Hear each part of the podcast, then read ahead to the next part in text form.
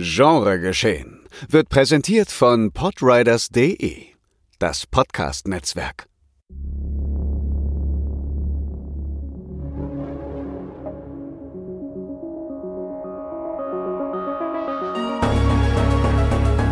Genregeschehen. Der Podcast über den unkonventionellen Film. Mit Daniel Schröckert, André Hecker und Tino Hahn.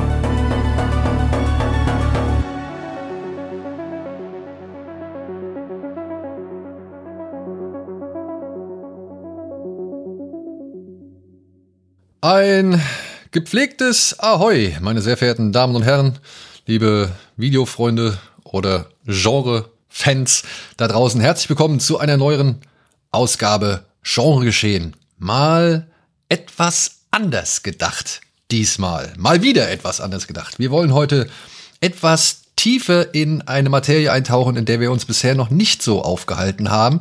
Wir wollen etwas mehr hinter die Kulissen blicken und das machen wir natürlich nicht alleine. Denn wir haben uns heute jemanden ins, an Bord geholt, muss ich jetzt im wahrsten Sinne sagen, der wirklich Einblick in eine sehr große Hollywood-Produktion hatte und jetzt sowohl über sich und eben seinen Job und aber auch über die Produktion, die jetzt gerade im Kino angelaufen ist, reden wird. Ich begrüße ganz, ganz herzlich den lieben Louis Derfert. Ahoi auch von mir. Wunderbar. Und das mache ich natürlich nicht alleine, denn ich habe mir noch den Smoothie Tino Hahn hier rangeholt. Hallo. Hallo. Ja. Kurz, ich hab's auch noch nicht so hundertprozentig verstanden, was Louis macht. Aber ich habe mir gedacht, wenn ich schon so dumm bin, dann sind es vielleicht auch ein paar andere Leute da draußen. Und die wollen genauso gerne wissen und im Detail erklärt wissen oder erklärt haben, was Louis alles an so einer Filmproduktion zu tun hat. Wenn ich es jetzt richtig verstanden habe und wenn ich es mal jetzt ganz einfach unterbreche, bist du Produktionsassistent. Das war ich bei Die letzte Fahrt der Demeter. Genau. Beziehungsweise wir sprechen aufgrund von Die letzte Fahrt der Demeter, der jetzt gerade frisch im Kino angelaufen ist. Neuer Film von André Ovedal, basierend auf ein paar Seiten oder aus, basierend auf einem Kapitel aus dem Buch Dracula von Bram Stoker. Und du warst mit dabei. Du kannst uns alles erklären. Ich Aber war an. natürlich will ich jetzt erstmal wissen, warum bist du das, was du jetzt bist? Gute Frage. Ich bin das, was ich jetzt bin, weil ich mal was anderes werden möchte. Ich möchte nämlich Regisseur werden. Für mich irgendwie immer noch die Frage, ähm, ist da auch das ähm, Schreiben mit bei, Produzieren. Das ist ja im gewissen Maße irgendwie immer so ein Mischmasch aus verschiedenen Berufsgruppen die da irgendwann im späteren Verlauf sich so gefunden haben. Also natürlich arbeitet jeder Regisseur auf eine eigene Art. Und ich habe mir recht, recht früh gedacht, ich bin jetzt Teil einer Generation, die halt sehr früh schon Zugang zu ganz vielen Technologien hat, zu ganz vielen Sachen, die mit Freeware so zu lösen sind. Man hat natürlich ein wahnsinniges Privileg in dieser Zeit, Filme zu machen, dass man schon von früh auf ganz viele Sachen lernen kann, die früher noch viel, viel teures Equipment bedarf hätten. Und man macht mittlerweile ja, wenn man Kurzfilme macht, irgendwie alles. Also so mit 16 sein Kurzfilm, dann ist man auch Kameramann und Tonmann und macht auch noch das Licht selber und irgendwie Effekte, weil man sich irgendwelche Plugins von After Effects runtergeladen hat. Und ich dachte, das will ich aber alles mal vernünftig lernen. Und habe mir dann sehr früh gesagt, schon in den ersten Praktika während der Schulzeit, ich möchte von möglichst vielen Abteilungen, also im Englischen, man sagt immer Departments, das ist so dieser Filmslang, ähm, Einblicke erlangen, die mir hoffentlich später ermöglichen, eine möglichst teamfreundliche, effiziente und gut breit aufgestellte Regie auszuführen. Und deswegen habe ich jetzt, ich bin jetzt 27, so quasi die letzten sieben, acht Jahre damit verbracht, in den verschiedensten Departments ganz viel Erfahrung zu sammeln und mein Können-Tool sehr breit aufzustellen, so wie es geht. Also du möchtest, dein Endziel ist, äh, Entschuldigung, dein Ziel ist es, Regisseur zu werden. Mhm. Und das mit dem breitesten Wissen wie möglich. Für dich kam Studieren aber dann gar nicht in Frage. Also du möchtest schon über den, den Arbeitsweg so gesehen da rein, oder? Äh, kam es mal. Ich habe mich äh, eine sehr lange Zeit damit befasst, wie man das in Europa oder Deutschland halt so lernen kann. Es gibt ja in Deutschland eigentlich nur drei, vier ähm, Stationen, die so als die Top-Stationen im Land gelten. Also Potsdam, München, Ludwigsburg und auch Berlin. Und ich habe mich dann viel damit befasst, wo würde ich dann halt gerne studieren, wie sind diese Hochschulen ausgerichtet, was ist so der Kern von einem zum Beispiel Regiestudium, was lernt man da genau, warum ist das wertvoll? Habe mich dann ähm, gegen manche Städte entschieden, weil ich einfach nicht in München leben wollte. Ich komme halt aus Potsdam, habe ein paar Jahre in Hamburg gelebt und habe dann gesagt, ich bewerbe mich halt nur in Babelsberg, äh, wo ich jetzt zufälligerweise auch wieder wohne. Und wenn es da nicht klappt, mache ich den praktischen Weg, weil ich nicht so den Drang hatte, jetzt zum Beispiel meinen kompletten Lebensmittelpunkt in den anderen Teil von Deutschland zu verlagern, nur um das dort studieren zu können. Ich habe dann stattdessen eine Ausbildung gemacht in einer Werbeagentur als Mediengestalter für Bild und Ton. Und das waren auch sehr wertvolle drei Jahre, weil ich da halt wahnsinnig viel Praxiserfahrung sammeln konnte. Wir haben ganz viele tolle Werbeprojekte mit Otto Walkes und verschiedensten anderen Leuten für große Firmen auch gedreht, die auch im Kino liefen. Und es ist ja letzten Endes auch eine Art von Set, also Filmcrew, die dort zusammenkommt. Du hast da dann halt nur 10 oder 20 Projekte in einem Jahr und auf eine effiziente Art gesprochen auch viel öfter die Chance, dich abzuwechseln in deinen Tätigkeiten, weil du halt im nächsten Projekt was ganz anderes machen kannst. Und danach habe ich gesagt, ich war mir dann schon zu alt, es nochmal zu versuchen und habe dann relativ schnell, also ich war dann auch erstmal so freiberuflich unterwegs. In Großstädten gibt es da ja ganz, ganz viele Leute, die das so auf eigene Faust machen, ähm, Werbungen für andere Firmen machen, Imagefilme, du wirst so dazu gebucht zu irgendwelchen Crews und hangelst dich irgendwie so von Auftrag zu Auftrag. Und auch da ist man ja häufig in ganz kleinen Crews, wo halt eine Person nicht nur eine Tätigkeit übernimmt, sondern man ist irgendwie immer noch breiter geschult, auch verschiedenste Departments gegenseitig auszufüllen. Und dann habe ich so 2019 das erste Mal den Sprung ähm, ins Studio Babelsberg Großgeschäft geschafft. Und zwar hat mich ein Kollege aus meiner Ausbildung um 22.30 Uhr angerufen. Währenddessen war er gerade Teil der Crew von Gunpowder Milkshake, falls ja. ihr was sagt. Ja, äh, der ich auch hatte, in Babelsberg gedreht wurde. Ich hatte Ah nee, Quatsch, Gunpowder Milkshake, da verwechsel ich jetzt gerade. Aber ja, ich weiß welcher. Das ist der mit äh, der ähm, Dame Gillian. Karen Gillian. Gillian. Karen, Karen Gillian, genau. Ähm, und der war dort Video Assistant. Das ist die Unit, die dafür zuständig ist, damit alle am Set, die es betrifft oder die es brauchen, immer überall ihre Monitore haben, die verschiedenste Videosignale sehen können. Äh, manchmal ist es in den Credits auch einfach direkt QTech Operator, weil es mit QTech eigentlich so quasi eine Monopolfirma gibt, die diese ganzen Software ähm, verwaltet und gebaut hat. Die kommt auch aus Osteuropa. Und das ist mehr als einfach nur ein Videosignal durchgeben, weil es kann zum Beispiel auch sein, dass andere Departments mal verschiedenste Signale gleichzeitig sehen wollen. Du kannst dann halt entweder im Splitscreen arbeiten, du kannst das auch parallel immer alles aufnehmen. Bei Filmen, keine Ahnung, von Michael Bay, wenn du mit acht Kameras gleichzeitig drehst, wollen vielleicht nicht alle, alle acht Signale gleichzeitig sehen, dann können die dann auch in Slow-Mo sich nochmal angucken. Du kannst in QTake schon selber Greenscreen so grob animieren, also dass du schon direkt live so grob siehst, wie das funktioniert. Und das ist also schon ein komplettes eigenes Department, was aber erst in den letzten zehn Jahren groß geworden ist, weil es ja diese Technologie erst so neu gibt. Und es auch immer noch nicht so viele gibt, die das können, weil das auch so ein typischer Filmjob ist, der nirgendwo gelernt wird. Du musst eigentlich irgendwo mal dabei sein und dann zugucken oder halt da mal ein Praktikum oder so machen. Und der war in diesem Bereich eigentlich Assistent sein Vorgesetzter, der Operator, ist aber krank geworden, so spontan, dass sie irgendwie dringend für den Folgetag jemanden brauchten. Und er wusste, dass ich halt in Babelsberg wohne und hat mich gefragt, ob ich morgen um sieben am Set stehen könnte, um halt einzuspringen. Und er war dann Operator, ich war der Videoassistent.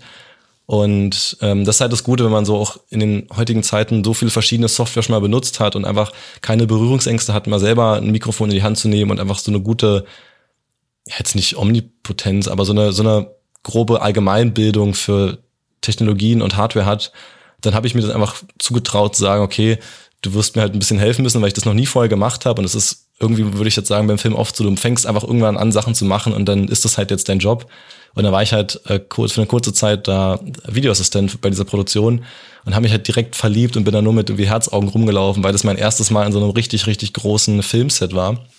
Und Babelsberg natürlich gerade für deutsche Filmfans einen ganz, ganz historisch anmutenden ähm, Charme hat, dass ich dann zufällig auch mittlerweile wieder hier wohne, macht es natürlich so ein bisschen heimlicher.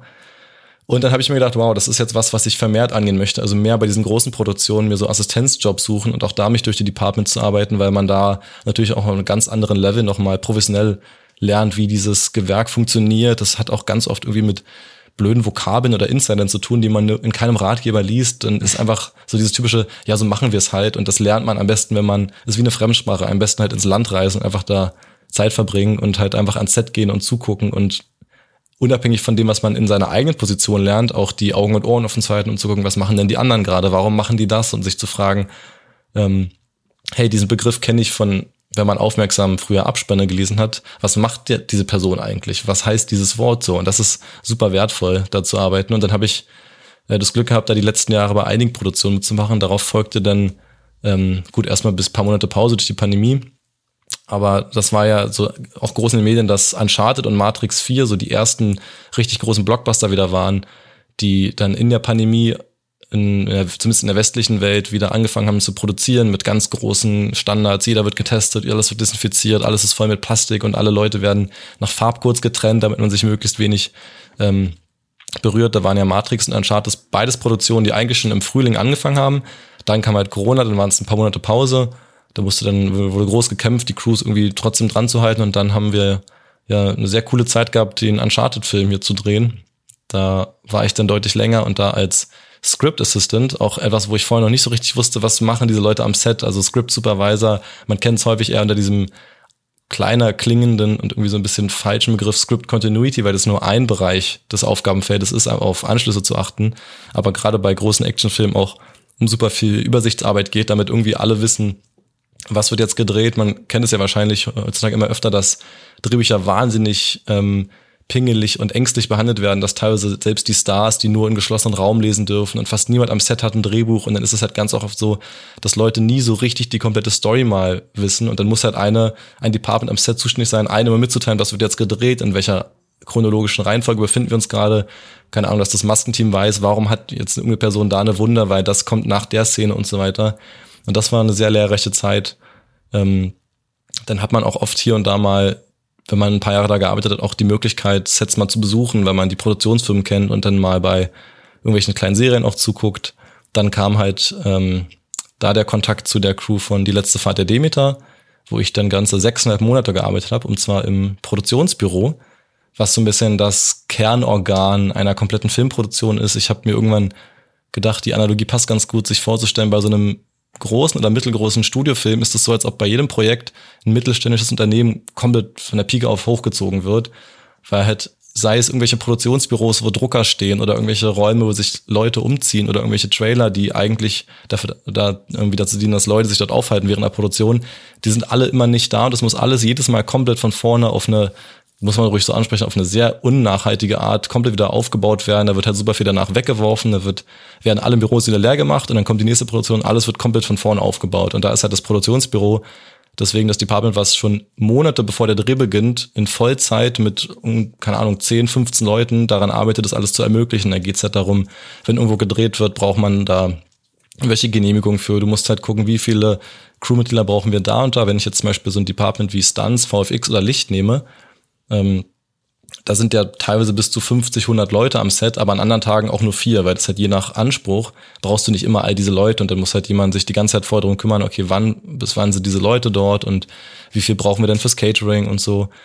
Und da war ich halt PA, das ist die Kurzform für Production Assistant und das hat eigentlich jedes Department. Also man liest ganz, ganz oft dann immer ähm, keine Ahnung, Ton-PA, VFX-PA, Licht-PA oder in den handwerklichen Departments heißen sie mittlerweile eher Trainee. Das ist so ein bisschen mehr noch, ich finde es fast ein bisschen diskriminierender, das noch mehr wie ein Praktikum klingen zu lassen, statt wenigstens eine Festanstellung. Aber das ist auch wieder so ein typisches, ja, so machen wir es halt und so ist der Terminus dafür.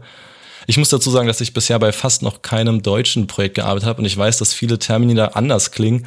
Mir fällt es manchmal schwierig, mit Leuten zu reden, die eher bei deutschen Filmen arbeiten und wir gar nicht so richtig wissen, von welchen Leuten wir reden, weil die Hierarchien auch anders funktionieren und die Verhältnisse unter den Departments teilweise durchmischter sind. Ähm, und das international oft so geht. Also, dass zum Beispiel im europäischen Raum Hair und Make-up ein Department ist, aber im amerikanischen ist Hair und Make-up total getrennt. Die haben nichts miteinander zu tun. Und das heißt aber, dass es im Deutschen eine Supervisorin oder ein Supervisor gibt, der für beide die Chefstelle hat. Und im Englischen ist es geteilt. Oder das ist immer die Frage, ähm, wie viel machen die Grip-Leute? Grip sind die, die alles irgendwie damit zu tun haben, was die Kamera betrifft und nicht an der Kamera selber ist. Also sei es ein Stativ, sei es ein Kran, sei es eine Dolly-Schiene, sei es, wenn du ähm, eine Kamera an ein Autorig bauen musst, das ist halt das Grip Department. Und die machen aber auch je nach Nation, es ist teilweise auch zwischen Großbritannien und USA unterschiedlich, unterschiedliche Dinge. Was es jedes Mal so ein bisschen random macht, wie eine Crew zusammengebaut ist, was ich dann auch sehr früh gelernt habe, dass es, es gibt keinen einen Leitfaden oder es gibt manche Positionen, die gibt es in dem Projekt einfach nicht, dafür gibt es die dann zweimal und so weiter. Und das ist halt gerade im Produktionsbüro sehr wertvoll gewesen, weil das ja wirklich so das Department ist, womit alles anfängt. Und daraufhin habe ich mir einfach so gesagt, es ist halt einfach die Person, die ganz, ganz oben ist, fängt an, immer die Personen unter sich zu besetzen und dann halt zu sagen, okay, ich bin jetzt meinetwegen Chefproduzent von Emblem, ich möchte diesen Film machen. Also Emblem ist die Produktionsfirma, die auch die letzte Fahrt der Demeter gemacht hat, ja, gegründet von Steven Spielberg. Und ich brauche unter mir so und so viele Personen, die das und das machen. Und dann teilen die sich wieder auf und holen sich ein neues Team. Und so entsteht dann einfach auf eine organische Art bis zum letzten PA das Team und irgendwie wissen dann alle schon, wo ist ihre Stelle, was ist ihre Auf ihr Aufgabengebiet. Und das ist manchmal auch echt so ein bisschen bescheuert, wie dann halt gerade im amerikanischen Raum ganz, ganz strenge Sachen eingehalten werden müssen.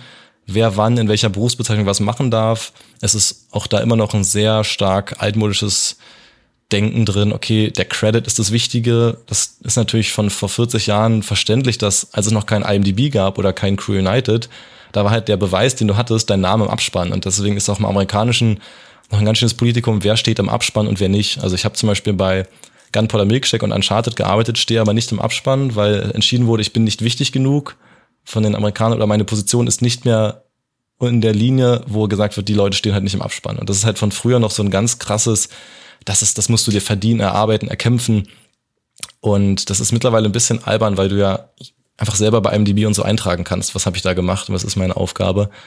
Und irgendwie ist das halt im Amerikanischen immer noch sehr stark verankert, wer hat welche Stelle und wer darf halt wann was machen, wer hat welche Regeln, wo er wie versteuert wird. Also man darf ja nicht vergessen, es sind dann ganz oft zum Beispiel Amerikaner, die nach Deutschland kommen, hier zu arbeiten, müssen die GEZ zahlen, müssen die halt hier Einkommensteuer zahlen, da gibt's ja je nach Land unterschiedliche Regeln. Das ist alles über diese Gilden geregelt, die man jetzt über die Streiks immer so mitkriegt. Ja, das ja. wollte ich gerade sagen. Das ja. ist doch bestimmt bei denen vor allem auch eine Frage der Gewerkschaft. Welche mhm. Gewerkschaft wann greift, weil wenn irgendwo ein Unfall passiert, bei dem, ja, der Grip, der sich auf Englisch als Grip versteht, irgendwie zugegen war, aber eigentlich war ein amerikanischer Grip gemeint mhm. und äh, ja, plötzlich hast du dann diesen Hackmack da. Man sieht zum Beispiel bei, um einen kleinen Vorwurf zu machen, Tom Stern, der hier als Kameramann gelistet ist, der hat schon viele, viele Jahre für ähm, Clint Eastwood gefilmt. Ich habe mir natürlich hier von ihm meine DVD von Erbarmungslos erstmal signieren lassen. Ja, nice. Ähm, Hätte ich auch gemacht. Aber das ist, das ist gut zu wissen, dass es Leute gibt beim Film, die dann auch mit der DVD ans Set latschen und sagen, oh, bitte, kann ich ein Autogramm haben?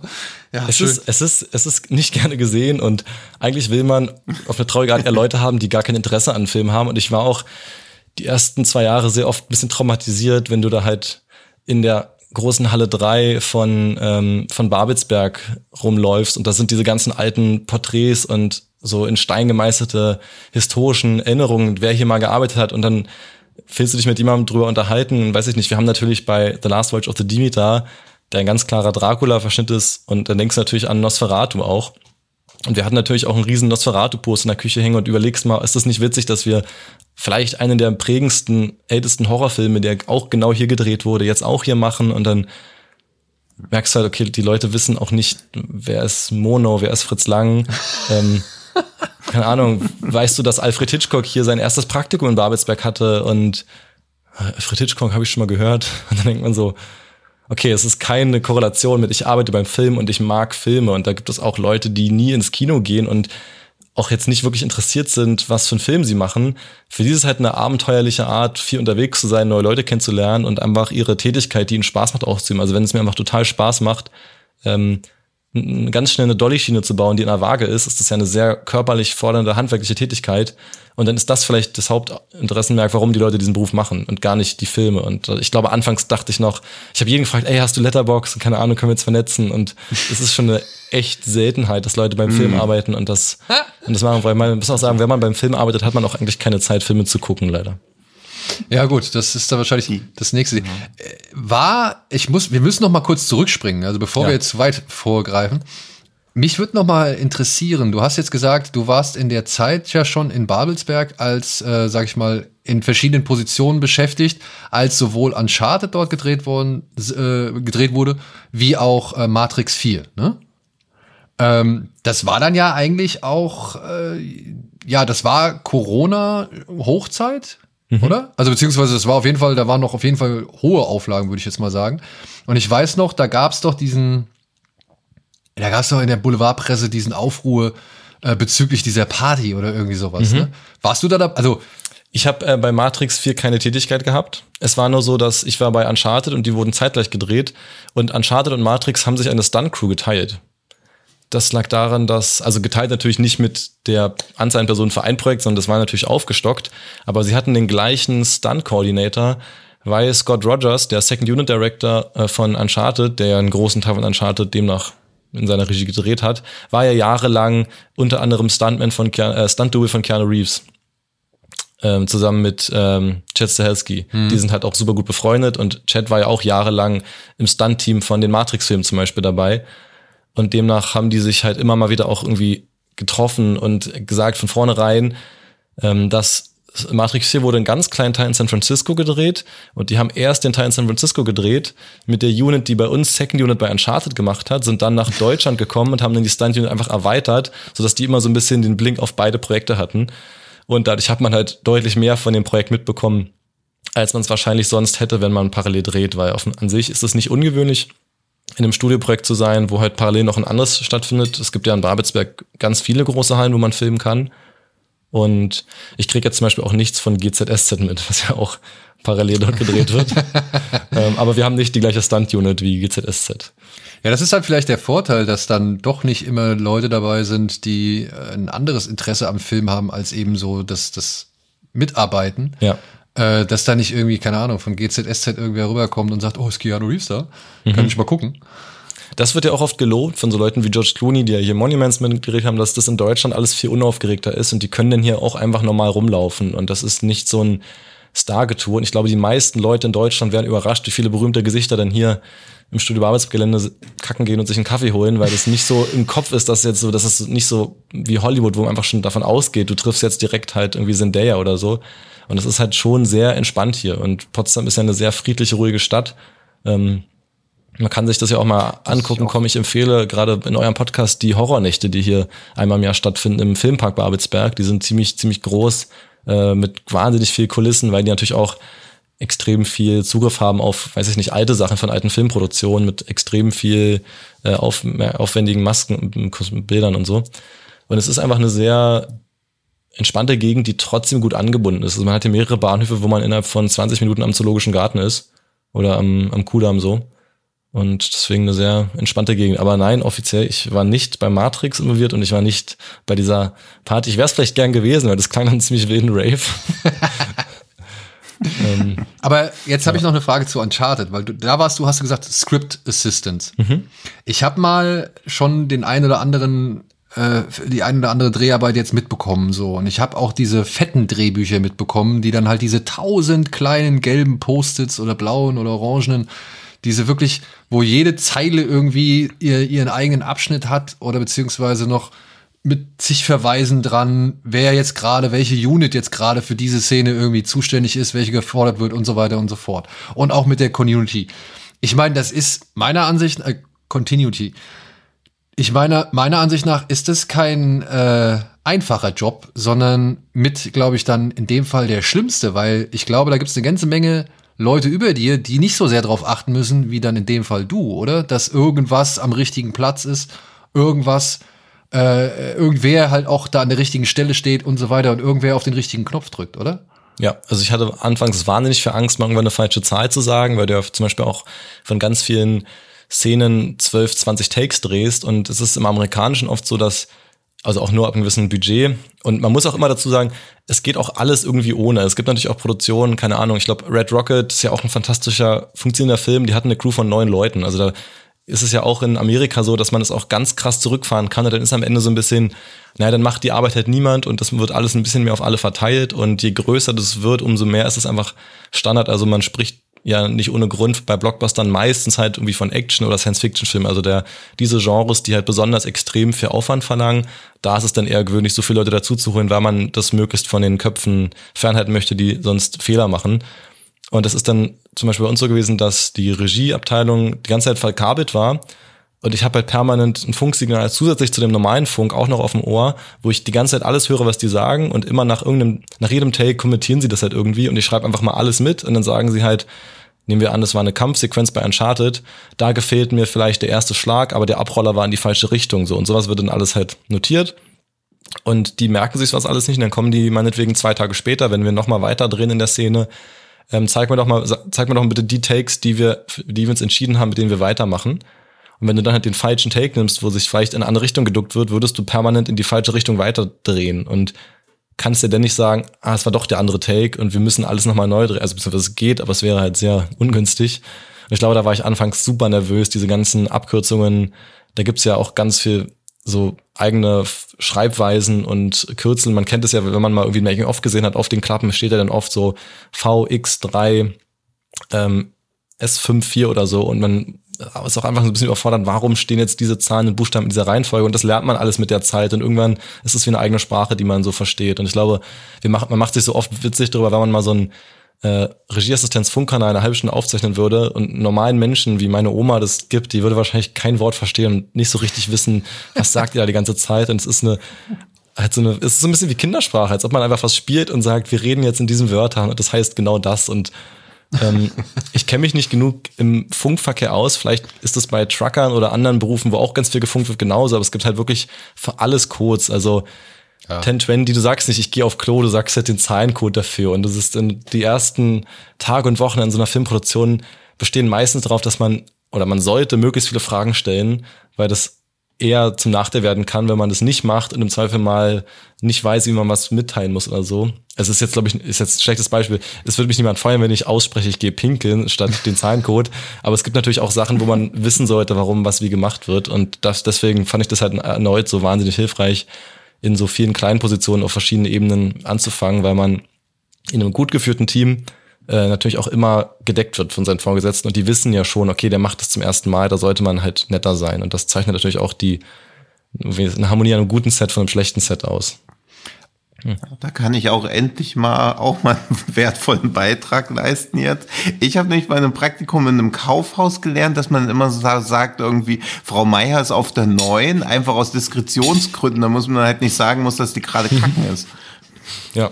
Dass man es dann selber auch so, und es wirkt aber auch, wie du schon eben gesagt hast, wie so eine Kindersprache oder so, als ob so, als ob sich so ein, so ein Insider-Gag verselbstständigt hätte. Dass man irgendwann mal so angefangen hat zu sagen, ja, haha, lustig, die, die neuen ist die Toilette und irgendwann sagen alle nur noch, ja, ich bin gerade auf der neuen. Es gibt ja auch ganz viel im Film, wo man bis heute nicht weiß, wo es herkommt. Also, fängt an mit mhm. dem Preis bei dem Oscar, wo es keine wirklich extrem gute deckende Quelle der Herleitungen gibt, die, wo sich alle einig sind. Mhm. Ähm, es gibt ja noch die Geschichte des Martinis zum Beispiel, die ja auf einen bestimmten Produzenten zurückgeführt wird, angeblich, der halt irgendwie äh, wusste, okay, heute ist der letzte Take, den wir heute machen, der holt sich, macht sich mal, lässt sich mal ein Martini zubereiten, der dann zum Feierabend macht. Und das hat sich dann verbreitet, dass die Leute das mitgekriegt haben und so, hey, es ist der Martini, den wir jetzt drehen, weil man gesehen hat, der lässt sich den Martini zubereiten, weil die Crew zum Beispiel oft nicht weiß, was machen wir heute noch. Also wird dann mal gesagt, okay, wir machen jetzt noch das oder das, das ändert sich ja fast jeden Tag durch Wetterlage, durch Verletzungen, durch Länge der Aufnahmeversuche oder so. Und dann ist mittlerweile Standard, dass man einfach offiziell sagt, wenn jetzt zum Beispiel der First AD, also die im Deutschen wäre es erste Regieassistenz, aber das ist eine Übersetzung, die nicht funktioniert, weil die Regieassistenz im Deutschen was anderes macht als AD, also Assistant Director, dann sagt er einfach nur durch Funk Martini und dann wissen alle, ah, das heißt, der nächste Take, den wir machen, ist der letzte. Und es ist nur entstanden, weil dieser eine Hollywood-Produzent halt sich die Martinis hat machen lassen. Und dann gibt es noch ganz, ganz viele andere Floskeln, wo ich teilweise nach fünf, sechs Jahren immer noch manchmal fragen muss, warum sagen wir das? Und das ist im Lichtbereich auch ganz krass, wie viele ähm, ich habe auch mal in einem, in einem Lichtverleih gearbeitet und immer so kurzem halt auch als Beleuchter gearbeitet und die haben für jedes kleine Thingamagic-Gimmick-Zeug, wo man ja auch merkt, wir haben ja auch je nach Sprache total unterschiedliche Nomen, die wir dafür wählen, wenn man etwas umschreibt, wo man nicht weiß, wie es heißt. Man gesagt, auf Dingensbums oder so. Das geht ja im Professionellen nicht, also hat man für alle Dingensbumse eigene Dingensbums-Namen gemacht und man einfach fest sich entscheidet, das nehmen wir jetzt so, weil man halt fürs Licht in den letzten Jahrzehnten ganz oft so ein bisschen komische Konstruktionen gemacht hat und geführt, okay, die, genau die funktionieren jetzt irgendwie, wenn es darum geht, wie man genau welchen Schatten wirft, wie man genau eine Form von Lichtbrechung erzeugt. Und das sind ganz oft so als ob jemand halt in einer zehn Jahre in einer Bastelstube eingesperrt wurde und am Ende seine Werkstatt präsentiert hat. Und diese Teile haben sich dann halt etabliert als feste Bestandteile. Und da gibt es so viele Namen, die alle eigene äh, Begriffe haben, die sich nicht von selber herleiten. Also du weißt denn nicht, warum heißt der jetzt irgendwie Snorricam? Snorricam oder oder ein Charlie oder oder ein Nippel oder so. Das sind halt du musst einfach lernen, warum das so heißt. Und da stand ich anfangs auch mal so, was, was soll ich jetzt holen? Wieso sieht das so aus? Und das ist natürlich auch einfach lustig. Ähm, und halt, ich sag mal, der Nachteil, wenn man so oft verschiedene Departments von vorne anfängt und ich glaube, ich habe jetzt neun Departments schon gemacht, du bist halt jedes Mal wieder der von Anfang die Begriffe nicht lernen muss. Ähm, am einfachsten war es wahrscheinlich, ich habe auch mal als Fahrer beim Film gearbeitet, das kriegt man schon so hin. Also Straßenverkehr ist auch beim Film nach den, nach den gleichen Gesetzen und ein Auto heißt auch da ein Auto, da muss man nicht so viel Neues lernen. Aber genau, es ist. Aber Fahrer viel. beim Film, ne? Das bedeutet ja auch, du fährst Person A oder ja doch, holst Person A von irgendwo ab Mhm. und fährst sie dann irgendwo hin. Aber auch nur mal so für ein paar Meter, oder? Gerne auch mal, aber ich war nicht Personenfahrer, ich war sogenannter Rushes Driver. Das ist eine etwas gefürchtete, verhasstere Position. Ähm, Und zwar geht es darum, es kommt eigentlich auch noch aus den alten analogen Zeiten, wo auch Film gedreht wurde und immer sofort das Material, was ja hoch und heilig war, weil du es nur einmal hattest, dann halt zum Labor gebracht wurde, wo es entwickelt wurde und dann erstmal Kopien gezogen wurde. Mittlerweile sind es halt Festplatten in so, in so kleinen Peli-Cases, die natürlich auch vor Ort noch als Backup existieren können, weil man halt Steuerung C, Steuerung V drücken kann. Aber nichtsdestotrotz sind das halt pro Tag ja immense Datenmengen, die da anfallen, die dann halt zu einem Labor gebracht werden und dann halt dort nochmal gebackupt und dann direkt hochgeladen. Das ist nämlich ein witziger Vorteil als so äh, Side-Fact. Wenn man in Deutschland arbeitet und aber in Amerika die Postproduktion macht, passt es von den Tageszeiten super, dass du tagsüber in Deutschland drehst, während die dort schlafen. Dann machst du abends Feierabend, lädst das Material hoch über eine Cloud, über einen Cloud-Service. Also die kriegen ja erstmal nur so äh, komprimierte Templates, mit denen sie arbeiten können und nicht direkt das volle Supermaterial, weil das halt richtig große Datenmengen sind. Und dann können die halt, wenn sie aufwachen, direkt das Material haben, schneiden die ganzen, also die Nacht über in unseren Zeiten, laden es hoch und wir können dann morgens aufstehen, haben quasi direkt schon Sachen fertig geschnitten, die halt in unserer Nacht entstanden sind und kann sich direkt angucken. Halt gerade bei so Actionfilmen funktioniert die Choreografie, funktioniert die Auflösung, wie er von dem einen Boot auf das andere springt und so weiter. Und dann ist halt immer die Frage, wenn du an mehreren Standorten drehst, macht eine Produktion das ungerne verschiedene Labore. Also man sagt auch im digitalen Bereich Labore zu benutzen. Ja, man hat so ein Team, da ist irgendwie ein eingespieltes, ein eingespielter Workflow. Du hast noch potenziell mehr, ähm, man darf nicht vergessen, die das Material handhaben. Das sind halt die ersten, die wirklich nennenswerte Piraterie-Dinge machen können, weil die könnten ja alles einfach kopieren und irgendwo anders hochladen. Also man will möglichst wenig Leute damit irgendwie anvertrauen. Und wenn du dann zum Beispiel einen Teil in Deutschland, einen Teil in Polen drehst, äh, wie bei dem Projekt. Also wird ja viel in Osteuropa auch gemacht, neben, also bei quasi in Deutschland stat, äh, stationierten Produktionen, weil Polen, aber gerade eher äh, Prag in Tschechien und Budapest in Ungarn extrem schnell wachsen. Also was die an Expansion an Filmstudios die letzten Jahre geschafft haben, ist absurd. Und die sind mittlerweile auf einem Niveau von London mit den ganzen Pinewood Studios und so. Und deswegen war das halt so ein Projekt, wo dann halt auch in Polen gedreht wurde. Und dann musste ich halt jeden Abend nach dem Dreh, also ich bin dann tagsüber nach Polen gefahren, habe das Material eingesammelt und bin dann nachts wieder zurück nach Berlin, um die, das Material dort abzugeben, damit sie es halt nur von einem Standort aus verwalten müssen für den ganzen, für den ganzen Dreh. Und das habe ich fünf Wochen lang gemacht. Und das war sehr schlimm. Das war sehr, Das sehr schmerzhaft für meine Knie und meine Hüfte. Es war sehr langweilig. Und der ganze Stress noch auf der Autobahn. Genau, es war auch 80, äh, 70 Kilometer einspurige Baustelle mit 60 km/h Begrenzung für die Strecke Frankfurt oder Breslau. Scheiße. Das war sehr furchtbar. Aber ich kann jetzt halt sagen, ich war auch schon Fahrer beim Film, wo ja auch viele angefangen haben. Und es stimmt, du lernst fast im Transport-Department mit am meisten in der kürzesten Zeit, weil du mit allen Departments zu tun hast, weil alle irgendwas irgendwie brauchen. Und du so viel mit, also wenn dann zwischendurch mal doch jemand einsteigt oder hältst du dich halt die ganze Zeit mit den Leuten. Und es ist wirklich eine Zeit lang so ein Standard gewesen, dass sich Leute über Transpo hochgearbeitet haben. Jetzt ist es nicht mehr so der Fall, weil man halt mittlerweile viel mehr online findet. Du hast ja, wenn wahnsinnig viele YouTuber oder wie heißen die äh, Masterclasses oder so viele, so viel mehr Zugang zu Wissen über Filmsets, übers Internet, über Podcast und so und über diese Möglichkeiten, wie viel, wie viel günstiger es heutzutage ist, halt ein Kurzfilm mit einer im Zweifel eher mit einem iPhone und einem kleinen Ringlicht und einem Ansteckmikro und mit Free Plugins von After Effects zu drehen auf einem Level, wie es halt vor 30, 40 Jahren nicht mehr ansatzweise möglich war.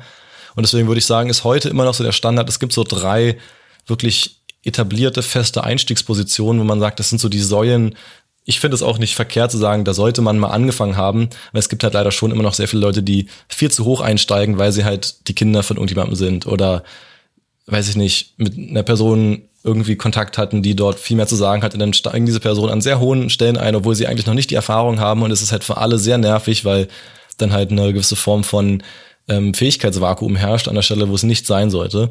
Und diese drei Säulen sind so ADPA, also Assistant Directors, PA, Location, Schrägstrich Set PA oder halt Office PA, das was ich gemacht habe. Und AD sind halt die im Zweifel, also die PAs dann, die, wenn du Massendrehs mit 200 Leuten hast, die ganzen Komparsen hin und her schicken, die einfach gucken, hat Mark Warburg jetzt sein Wasser, haben diese Person das und das, was sie alles brauchen und immer wie so kleine Wichtel am ganzen Set hin und her rennen und zwischen allen Departments kommunizieren, hey, wie lange braucht ihr noch, wie, wann habt ihr das und das, können wir das nochmal testen oder so.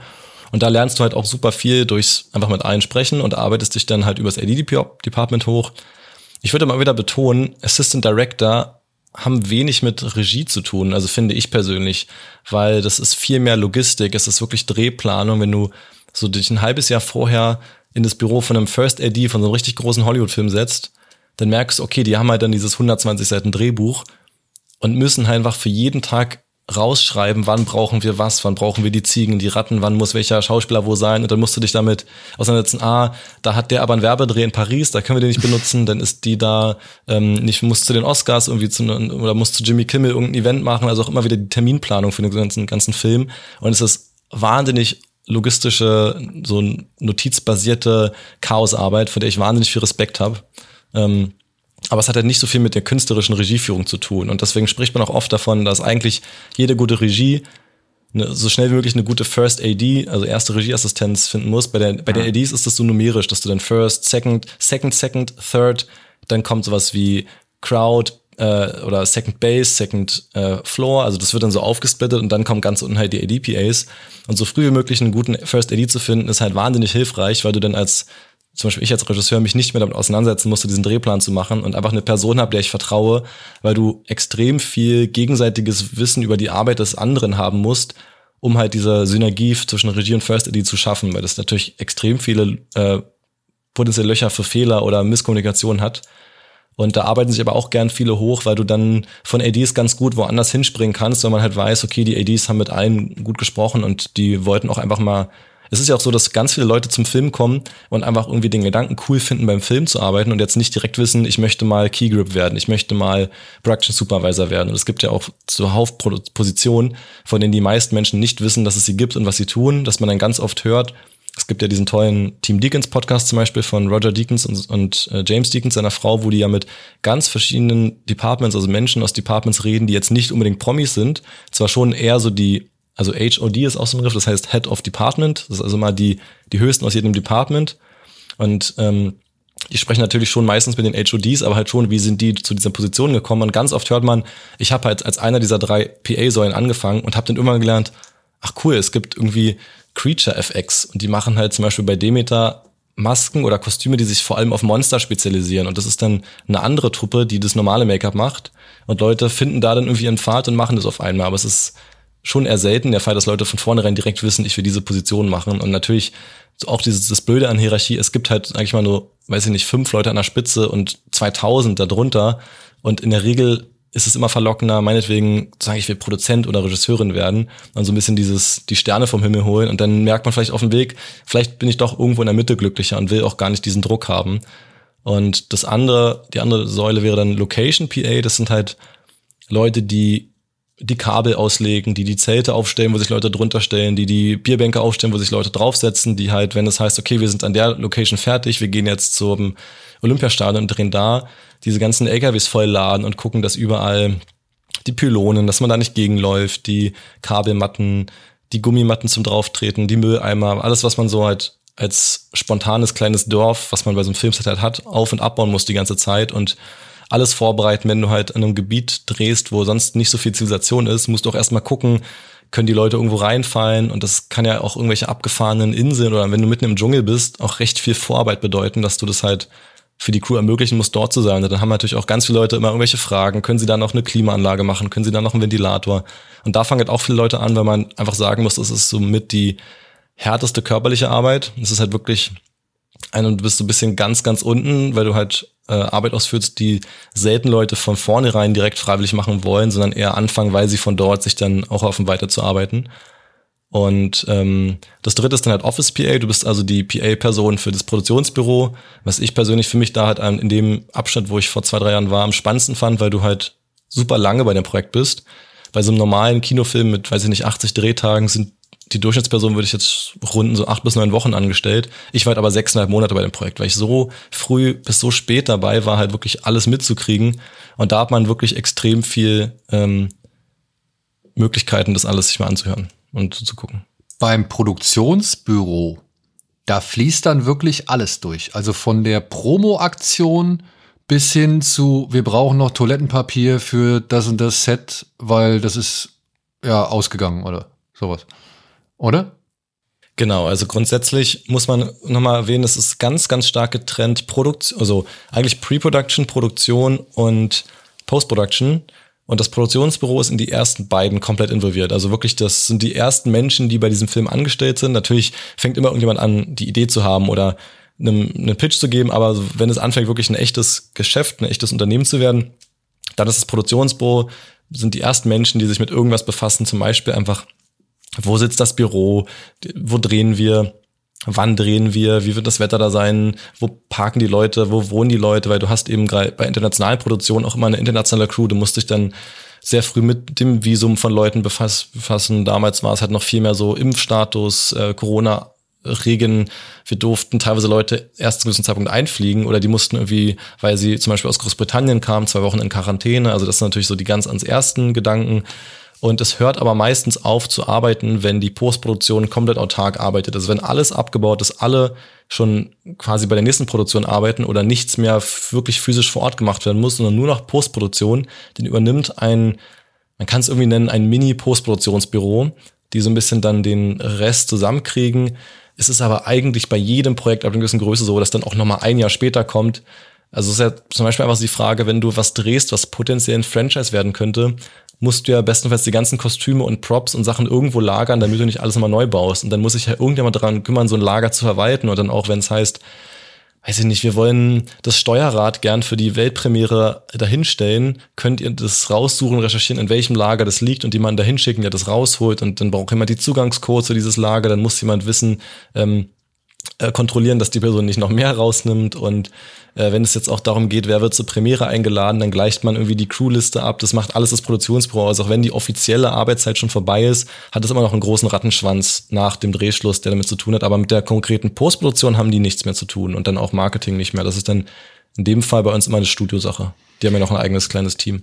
Da hätte ich noch eine Frage. Du hast ja jetzt, wenn ich das richtig verstanden habe, vor allem bei Filmproduktionen mitgearbeitet, die entweder amerikanisch oder zumindest international waren. Ne? Ja. Und du hast ja jetzt auch schon ein bisschen ausgeführt, wie das ist oder was das für ein Vorteil ist, wenn es vor allem eine amerikanische Produktion ist, denn dadurch wird hier halt gearbeitet, während die dort schneiden. Oder umgekehrt. Also, ja. dass man halt auf jeden Fall so eine Art, äh, dass man keine großartige Zeit oder dass keine großartige Wartezeit entsteht auf das, was gedreht worden ist, was davon brauchbar ist und eben was vielleicht nochmal neu gemacht werden muss. Ist das bei den Amerikanern üblich? Also vertrauen die Amerikaner nicht auf äh, deutsche Schnitte oder Editoren oder Schnittproduktionen, sondern ist es aufgrund des, des zeitlichen Unterschieds immer so, dass die halt in Amerika schneiden lassen oder halt vielleicht auch postproduzieren lassen, äh, damit halt hier in Deutschland die Sache weitergeht oder in Europa. Ich will jetzt nicht ein Amerika-Rassist klingen, aber es ist ein Klischee, was sehr verbreitet ist in der Filmwelt, dass die schon sehr, sehr von sich überzeugt sind und dass du jedes Mal als Land, was nicht Amerika ist, dafür kämpfen musst, auch dort Tätigkeiten auszuführen und sehr, sehr viele Menschen davon berichten, dass man teilweise sehr respektlos wie ein, keine Ahnung, fünfte Weltland behandelt wird, die nicht wissen würden, wie ein Computer angeht. Und da gibt es zum Beispiel einen ganz tollen Artikel, ähm, den es in einem französischen Nachrichtenmagazin gab, als es um die Veröffentlichung von John Wick 4 geht, der ja auch einige Wochen in Paris gedreht wurde. Und da fand ich sehr beachtlich, wie die französischen Herstellungs- und Produktionsleiter, also die höchsten für die französische Crew, sehr, sehr offen darüber gesprochen haben, wie furchtbar sie die Zusammenarbeit mit der amerikanischen Crew von John Wick 4 fanden und dass sie jedes Mal sich wie Kinder behandelt gefühlt haben, denen nicht zugemutet wird, die immer alles doppelt und dreifach absegnen lassen müssen, weil sie keine autarke eigene Entscheidungskraft haben und nichts selber ausführen dürfen, ohne sich geführt drei Unterschriften von drei Büros zu holen. Und das ist schon eher bekanntes Phänomen in Hollywood. Ähm, das hat mich jetzt bei meiner Arbeit, da kann ich nichts zu sagen, weil ich zu weit weg war von solchen Themen und dementsprechend auch jetzt nicht sagen kann, ob das in dem Fall vielleicht auch einfach, also wie wir ja gesagt haben, zufällig einen Vorteil hat, in Amerika zu schneiden. Natürlich ist auch immer noch eines der Länder mit dem größten Film, also eine der größten Filmindustrien, also super viele Menschen, die im Film dort arbeiten, die diese Studios, Büros haben und das äh, ist ja schon noch eine deutlich höhere Dichte als in Europa, nach wie vor. Aber ähm, das Klischee ist auf jeden Fall etabliert. Hm. Ich kann nicht zu wirklichen Statistiken nennen, ob das vielleicht. Nein, du, mich hat es nur interessiert, ob das äh, wirklich dann auch natürlich, ich meine, ich, ich sehe schon den Vorteil, dass wenn man Sachen hier hochlädt, während man pennen muss, oder beziehungsweise während man mal, mal pennen kann, ähm, dass das natürlich angenehmer ist, als irgendwie das noch parallel zu dem Dreh oder sonst irgendwas zu machen, den man irgendwie noch mit. Ja, aber dann könnte man deutsche Filme ja auch in Indonesien schneiden lassen mit der, also nur mit dieser Logistik-Argumentation. Ja, wenn man denn es wirklich so machen will. Ähm, Ja. Aber kannst du vielleicht noch mal dieses, ich weiß gar nicht, ob es ein Schritt nach hinten oder zwei Schritte nach vorne ist, diese so ein bisschen diese Unterschied zwischen dem deutschen und amerikanischen System generell erklären, weil so meinem Verständnis nach bist du jetzt irgendwie auch in das amerikanische System quasi reingerutscht und bist für deutsche Produktionen jetzt schon schwieriger vermittelbar oder ist das so? Also Janina, falls du den Podcast hier irgendwie hörst, ich habe es damals schon nicht ganz verstanden. Vielleicht verstehe ich es jetzt mal, was diese ganzen Unterschiede sind. Also ich, äh, der Vollständigkeit aber, ich habe bei einem deutschen Projekt gearbeitet, streng genommen, also nicht nur bei ganz vielen Werbungen und Kurzfilmen, war mein erster Langfilm-Credit, war eine deutsche Produktion. Eine süße kleine lokale äh, RBB Babelsek-Produktion, die sogar im Kino lief, aber halt ein Pandemie-Kino statt hatte und halt natürlich irgendwie sehr versunken ist in diesem Loch, dass die meisten Städte noch nicht wirklich ein Konzept hatte. Der kam 2021 raus und das ist der Film ähm, Sag du es mir. Und der ist ein ganz, ganz niedliches, tolles, herzhaftes Episodendrama über der, den Alltag von Leuten in und um das Berliner Umland. Da habe ich nämlich den Tonschnitt gemacht. Und das war im Winter von 2018 auf 2019, also noch vor Gunpowder Milkshake, aber halt nur in der Postproduktion. Und ich war noch nie an einem deutschen Langfilmset, nur deutschen Kurzfilm und deutschen Serien.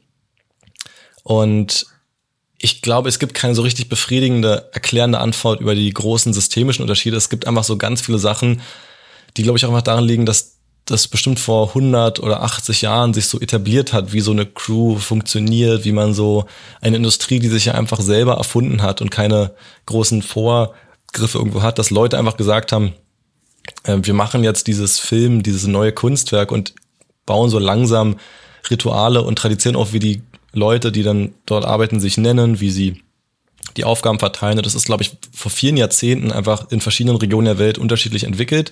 Und man merkt schon so seit den 60ern, 70ern, ich war natürlich dabei, wie man raushört in meinem, in meinem Stimmalter.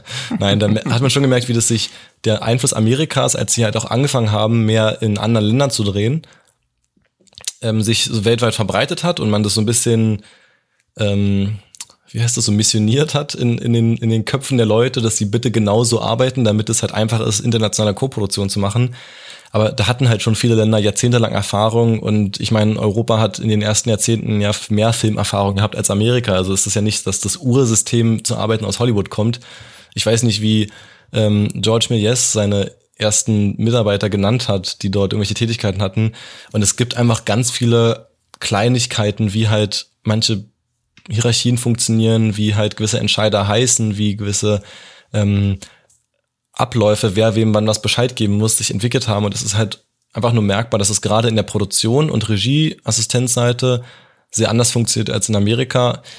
Aber auch nicht, also am Ende werden die gleichen Aufgaben äh, übernommen und die Leute heißen vielleicht nur anders. Und es gibt dann halt so, dass Leute, die sowohl, also ich kenne einige, die sowohl bei deutschen fiktiven Produktionen als auch bei internationalen arbeiten, und deren Tätigkeit heißt dann zwar anders im Credit, aber irgendwie wissen trotzdem alle halt, was sie machen müssen. Und die Leute können ja dann mehr als nur eine Sache. Und dann passt sich dann immer so ein bisschen dem System an, weil ich auch schon äh, betont habe, auch im US-amerikanischen System macht ein Production Supervisor nicht immer das Gleiche. Und das ist dann eh jedes Mal so, dass man sich neu finden muss. Und das entsteht irgendwie sehr früh von selber, dass alle so ein bisschen wissen, was genau jetzt die Tätigkeit ist. Und es ist halt nur so, dass es im Deutschen besonders auffällt, wenn man immer den Drang hat, eine, zum Beispiel, wenn ich jetzt irgendwie mit meinen Eltern oder Großeltern rede, dass ich denen einfach äh, englische Berufsbezeichnung übersetzen will und gar nicht so richtig weiß, wie ich das halt sagen soll, weil die konkrete Übersetzung vielleicht was anderes heißt als im Deutschen. Und da gibt es jetzt nicht so ein, also es wäre natürlich cool, so eine Art Ratgeber zu haben, wie das ist, dieses Wort heißt tatsächlich das und das ist eine Ja, aber sowas wie Second Assistant Director ist ja quasi nicht auf Deutsch befriedigend Genau. übersetzbar zum Beispiel. Ja. Aber es klingt wirklich danach, also was du jetzt schon mehrfach so durchklingen hast, äh, hast lassen, das ist ein Leitfaden in dieser Branche, dass der, dass der fehlt. Der fehlt, ja. Also du solltest mal wirklich diese ganzen Erfahrungen auch nehmen und solltest sie irgendwie, weiß ich nicht, niederschreiben und so eine Art, keine Ahnung, so ein Code oder so entwickeln. Also mhm. so ein Codex, der dann äh, von, von Produktion zu Produktion gereicht wird. Was würdest du denn sagen? Also natürlich jetzt sehr subjektiv, aber wie viel Glück du gehabt hast oder wie viel wirklich durch Fleiß zustande kommt? War um mal ein bisschen vorzushadowen. Du warst jetzt auch bei dem Akt oder bei dem kommenden Hunger Games Film dann der PA vom, äh, vom Regisseur. Gebe ja. ich das korrekt zurück wieder? Und wie viel Glück hängt da zusammen oder hast, wie sehr hast du davon profitiert, dass halt jetzt bei Demeter wirklich auch so sechs Monate in diesem Projekt drinne warst? Also wie sehr hat dich das quasi für diese neue Rolle reif gemacht? Weil ich gehe davon aus, dass du trotzdem Bammel hattest, diese PA-Position dann bei Hunger Games zu übernehmen. Ja, also mein Vater ist Christopher Nolan, deswegen hat es natürlich geholfen. Nein. ich weiß gar nicht, ob der Kinder hat. Wir wissen alle, dass Christopher Nolan noch nie was mit einer ja. Frau hatte. Der ist mit seiner Frau äh, Partner in seiner eigenen Firma, aber ähm, so viel dazu. ähm, natürlich war der essentielle Glücksmoment dieser Anruf halt an einem Dienstag oder Mittwoch 22.30 Uhr, ob ich morgen kurz zu Gunpowder Milkchef vorbeikommen könnte. Und das ist was Unvorhersehbares, was nicht hm. irgendwie beeinflussbar war. Ich hatte einfach Glück, dass ich jemanden kannte, der mir vertraut und meine Fähigkeiten kann. Mit, mit dem Kollegen hatte ich sogar schon zwei Kurzfilme gedreht. Ähm, und dass ich da halt dann reinkam. Und wenn man erstmal drin ist, ähm, finde ich es eigentlich einfach, sich weiter fortzubilden und halt Positionen zu bekommen. Immer natürlich unter diesem großen, großen ähm, Klammer, Ausrufezeichen, äh, dass man halt natürlich in einer Region zum Beispiel leben muss, wo viel produziert wird, wo ich natürlich in Potsdam, Berlin sehr privilegiert mhm. bin. Es gibt in Deutschland nicht so viele Standorte, wo so viel gedreht wird und wenn man dann in keine Ahnung, wie ich auch schon in Offenbach dreht, sind es eher Potsdamer Berliner, die nach Offenbach gehen, statt da eigene Firmen zu haben. Ähm, deswegen würde ich sagen, natürlich dieser Initiator, dieser Anruf war mega viel Glück. Aber ich glaube, und das mhm. fand ich auch auf eine gewisse Art positiv erschreckend in den letzten Jahren, Leute, die wirklich Bock haben, in dieser Industrie zu arbeiten, und das mache ich jetzt mal so ein bisschen als Rekrutierung, die können das wirklich relativ einfach machen, indem man einfach äh, diese Studios, wie eben dann Babelsberg, die Bavaria in München, das ist ja recht groß, es gibt in Bayern noch mehrere andere und auch Berlin, Produktion, ist, ist relativ schnell rauszufinden, wenn man auch googelt, große Filme, die in Deutschland in den letzten fünf Jahren gedreht wurden. Und man findet total schnell die einzelnen Produktionsfirmen, die dafür auch unter den Studios zuständig waren, die einfach anzuschreiben. Und man sucht eigentlich händeringend Nachwuchs. Also das Durchschnittsalter im Produktionsdepartment ist, das ist kein Fakt, das ist jetzt ein Bauchgefühl, keine Ahnung, 50 oder so. Und das ist natürlich allen bewusst, dass es in 10, 20 Jahren mhm bisschen das Problem gibt, wenn Leute mit 67 vielleicht nicht mehr 60 Stunden die Woche nachts arbeiten wollen und man nicht genug Leute ausgebildet hat, danach zu kommen. man hat sich in dieser Branche jahrelang echt darauf ausgeruht, das Film war so geil, alle wollten dahin, Hollywood, Rock'n'Roll, es war mega cool. Man hat quasi eher das als Challenge gemacht, dass da Leute rankommen, weil man sich darauf ausruhen konnte, dass es so einen Fashion-Ruf hatte. Aber ja, keine Ahnung, Ausbeutung und äh, sehr viel Arbeit ist nicht mehr so Mode wie irgendwie früher. Und das hat sich in den letzten 20, 30 Jahren, da habt ihr beide, glaube ich, noch besseren Einblick als ich, so viel Paralleles aufgetan in der Online-Welt, in der Medienwelt, dass man da andere Sachen machen kann, sei es für Influencer, für Social Media, für ähm, viel mehr auch Fernsehen oder Streaming, die so ein bisschen auch diese Pole Position dem Film, dem Kino entrissen haben und man hat echt, also gerade in Deutschland, super lange auch verzichtet, da Leute mehr anzulocken oder irgendwie den Grund zu geben, da zu arbeiten. Ähm, ich finde, die Bezahlung ist voll okay. Also ist es jetzt nichts, dass man sagen muss, da wird man, da ist irgendwie, da wird man arm oder muss man nebenbei noch, noch jobben. Ich glaube, das muss man auch wahnsinnig oft betonen, dass es schon irgendwie finanziell ein Privileg ist in dieser Branche, wenn man erstmal sich ein paar Positionen hochgearbeitet hat, zu arbeiten. Ähm, natürlich muss man immer wieder vergessen, das sind Gehälter für dann zum Beispiel 60 Stunden die Woche, nicht 40. Also es ist immer schwer mit normalen Jobs zu vergleichen. Kann man so pauschal sagen, dass es bei einer US-Produktion mehr ja. gibt oder kommt? Also das ist schon, also auch, auch äh, je nachdem, wie diese US-Produktion rankommt. Wenn es eine kleine US-Produktion ist, die über eine kleine Produktionsfirma in Hannover, jetzt mhm. nichts gegen Hannover, kenne nicht viel in der Stadt, kommen und dann äh, sagen, die, die würden dann halt eher nach Babelsberg gehen, wenn sie viel Geld hätten. Dadurch sind die kleineren Produktionen auch die, die weniger bieten. Und es gibt halt schon auch in mhm. Deutschland, mhm. wie diese Gewerkschaften, es gibt hier Berufsverbände, es gibt hier schon Leitfäden. Es gab auch oft Situationen, dass Leute gesagt haben, so, wir tun uns jetzt mal alle zusammen und sagen einfach, versammeln einfach mal alle, das geht halt mittlerweile übers Internet vielleicht, die zum Beispiel im Lichtbereich arbeiten und sagen pauschal, das ist unser kleinster Satz, unter dem arbeiten wir einfach nicht. Und dann müssen sich solche mhm. Firmen indirekt dran halten, weil einfach alle kollektiv sagen, wir boykottieren. Es war kein, es gab nie so große Streiks, glaube ich, in Deutschland wie jetzt in Amerika. Aber da gibt es schon so Leitsätze, dass man immer auch relativ schnell weiß, was verdient man so in der Position. Das ist am Ende jedes Mal Verhandlungsbasis. Und es fehlt einfach nur so ein bisschen der, das Momentum, Leute, die zum Beispiel von der Schule kommen und Bock hätten oder auch schon während der Schule daran zu locken und denen mal eine Chance zu geben, auch einen Einblick zu gelingen, weil auch niemand Bock hat, Leute auszubilden oder das hinzunehmen, dass Leute, die total ahnungslos sind und nicht wissen, was ein AD ist, ans Set kommen dürfen und dazu gucken und irgendwie, weiß ich nicht, vielleicht so zur Hälfte tätig sein können und die andere Hälfte erstmal einfach lernen und inspizieren. Und es gibt in den letzten Jahren Versuche, zum Beispiel bei der UFA, mehr und mehr richtige Wiederausbildungen anzubieten für Positionen, wo man bisher gesagt hat, ja, keine Ahnung, wie sich ein Herstellungsleiter oder eine Herstellungsleiterin dahin macht, die muss es selber schaffen, diese Tätigkeit irgendwann zu können. Und das muss man einfach selber sich erarbeiten, selber erlesen. Und da hat man jetzt mhm. erkannt, dass das einfach dumm ist. Und Danke, ich wollte es gerade sagen. Das finde ich eigentlich, eigentlich eine sehr, ja. was ist nicht, das ist schon eine fast unverschämte Herangehensweise, oder? Ich meine, äh, Learning by Doing äh, ist, äh, ist etwas, was wir jetzt die ganze Zeit irgendwie von dir gehört haben, ne? dass du halt wirklich äh, du musst irgendwo hm. hinkommen, du musst es machen und dann begreifst du es und je öfter du es machst, umso besser hast du es begriffen, umso besser kannst du es wieder ausführen. Ja. So. Ähm, und dann zu sagen, ja, das muss man halt irgendwie hingekriegt haben, so, ja, aber wie? Also verstehe ich gar nicht, dass man nicht da viel mehr Ausbildungsberufe anbietet, weil ich meine halt auch, klar, wir haben das Problem, bei uns entstehen halt im Jahr nicht irgendwie zwei, drei Marvel oder Star Wars oder sonst irgendwas Filme, die da irgendwie den großen, weiß ich nicht, äh, das große Hollywood, äh, den großen Hollywood-Flair versprühen. Aber trotzdem irgendwie die Leute so ein bisschen, es ein bisschen mehr erleichtern. Ich fand das früher halt auch immer schwer, als ich irgendwie mal gedacht habe, ey, irgendwas beim Film möchtest du auch gerne machen, ja? Hm. Ich hatte überhaupt keine Ahnung, wie ich da rankommen soll. Ja, ich war froh, als ich irgendwann mal ja, über Beziehungen äh, Kabelträger beim ZDF war. So, wo ich gedacht habe, ja geil, A, kriegst du sau viel Geld, ja, ist eine echt geil bezahlte Arbeit dann hält sich auch die Arbeit an sich in Grenzen oder beziehungsweise es ist jetzt nicht der allerschwerste Job so oder stressigste Job, aber bis das mal irgendwie geklappt hat, da musste ich erst den und den und den über drei Ecken kennen, damit das irgendwie möglich war. Und ich finde, das ist halt mhm. irgendwie in Deutschland, gerade in Deutschland, irgendwie zu schwer oder zu unübersichtlich oder irgendwie zu, zu uneinsteigerfreundlich.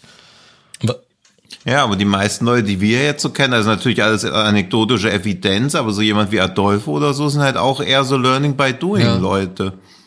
Also auch so, also Nikias oder Tillmann ja beide irgendwie über die Uni, aber mussten sich da ja auch mit ihren eigenen Projekten dann auch so gegen diese Widerstände durchboxen. Also sie hatten quasi schon diese Uni-Unterstützung beziehungsweise die dadurch äh, vermittelte Bildung in dem Bereich, aber dann mussten, waren sie quasi auch auf sich gestellt, mehr oder ja, aber weniger. ich könnte mir halt vorstellen, dass, so wie äh, Luis erzählt hat, wenn jemand zum Beispiel echt Gefallen dran findet, einfach so Rigs zu installieren hm.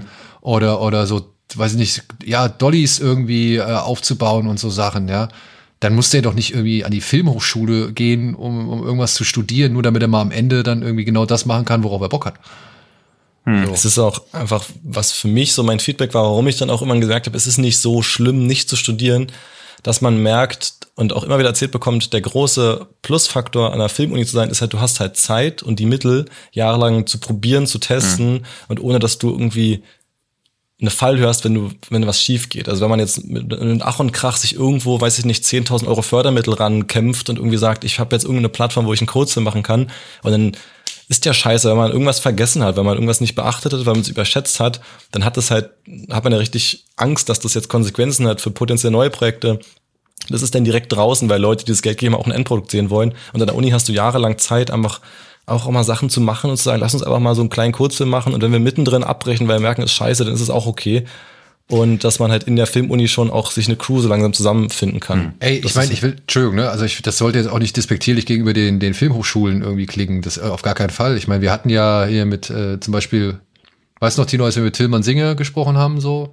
Ja, also ja, ja. der hat ja auch, äh, sag ich mal, Sachen machen können während seiner Studienzeit. Und das ist ja cool, wenn man die Möglichkeit hat, beziehungsweise dass man die Möglichkeit hat, sich auszuprobieren und dann auch in einem relativ hm. sicheren Umfeld.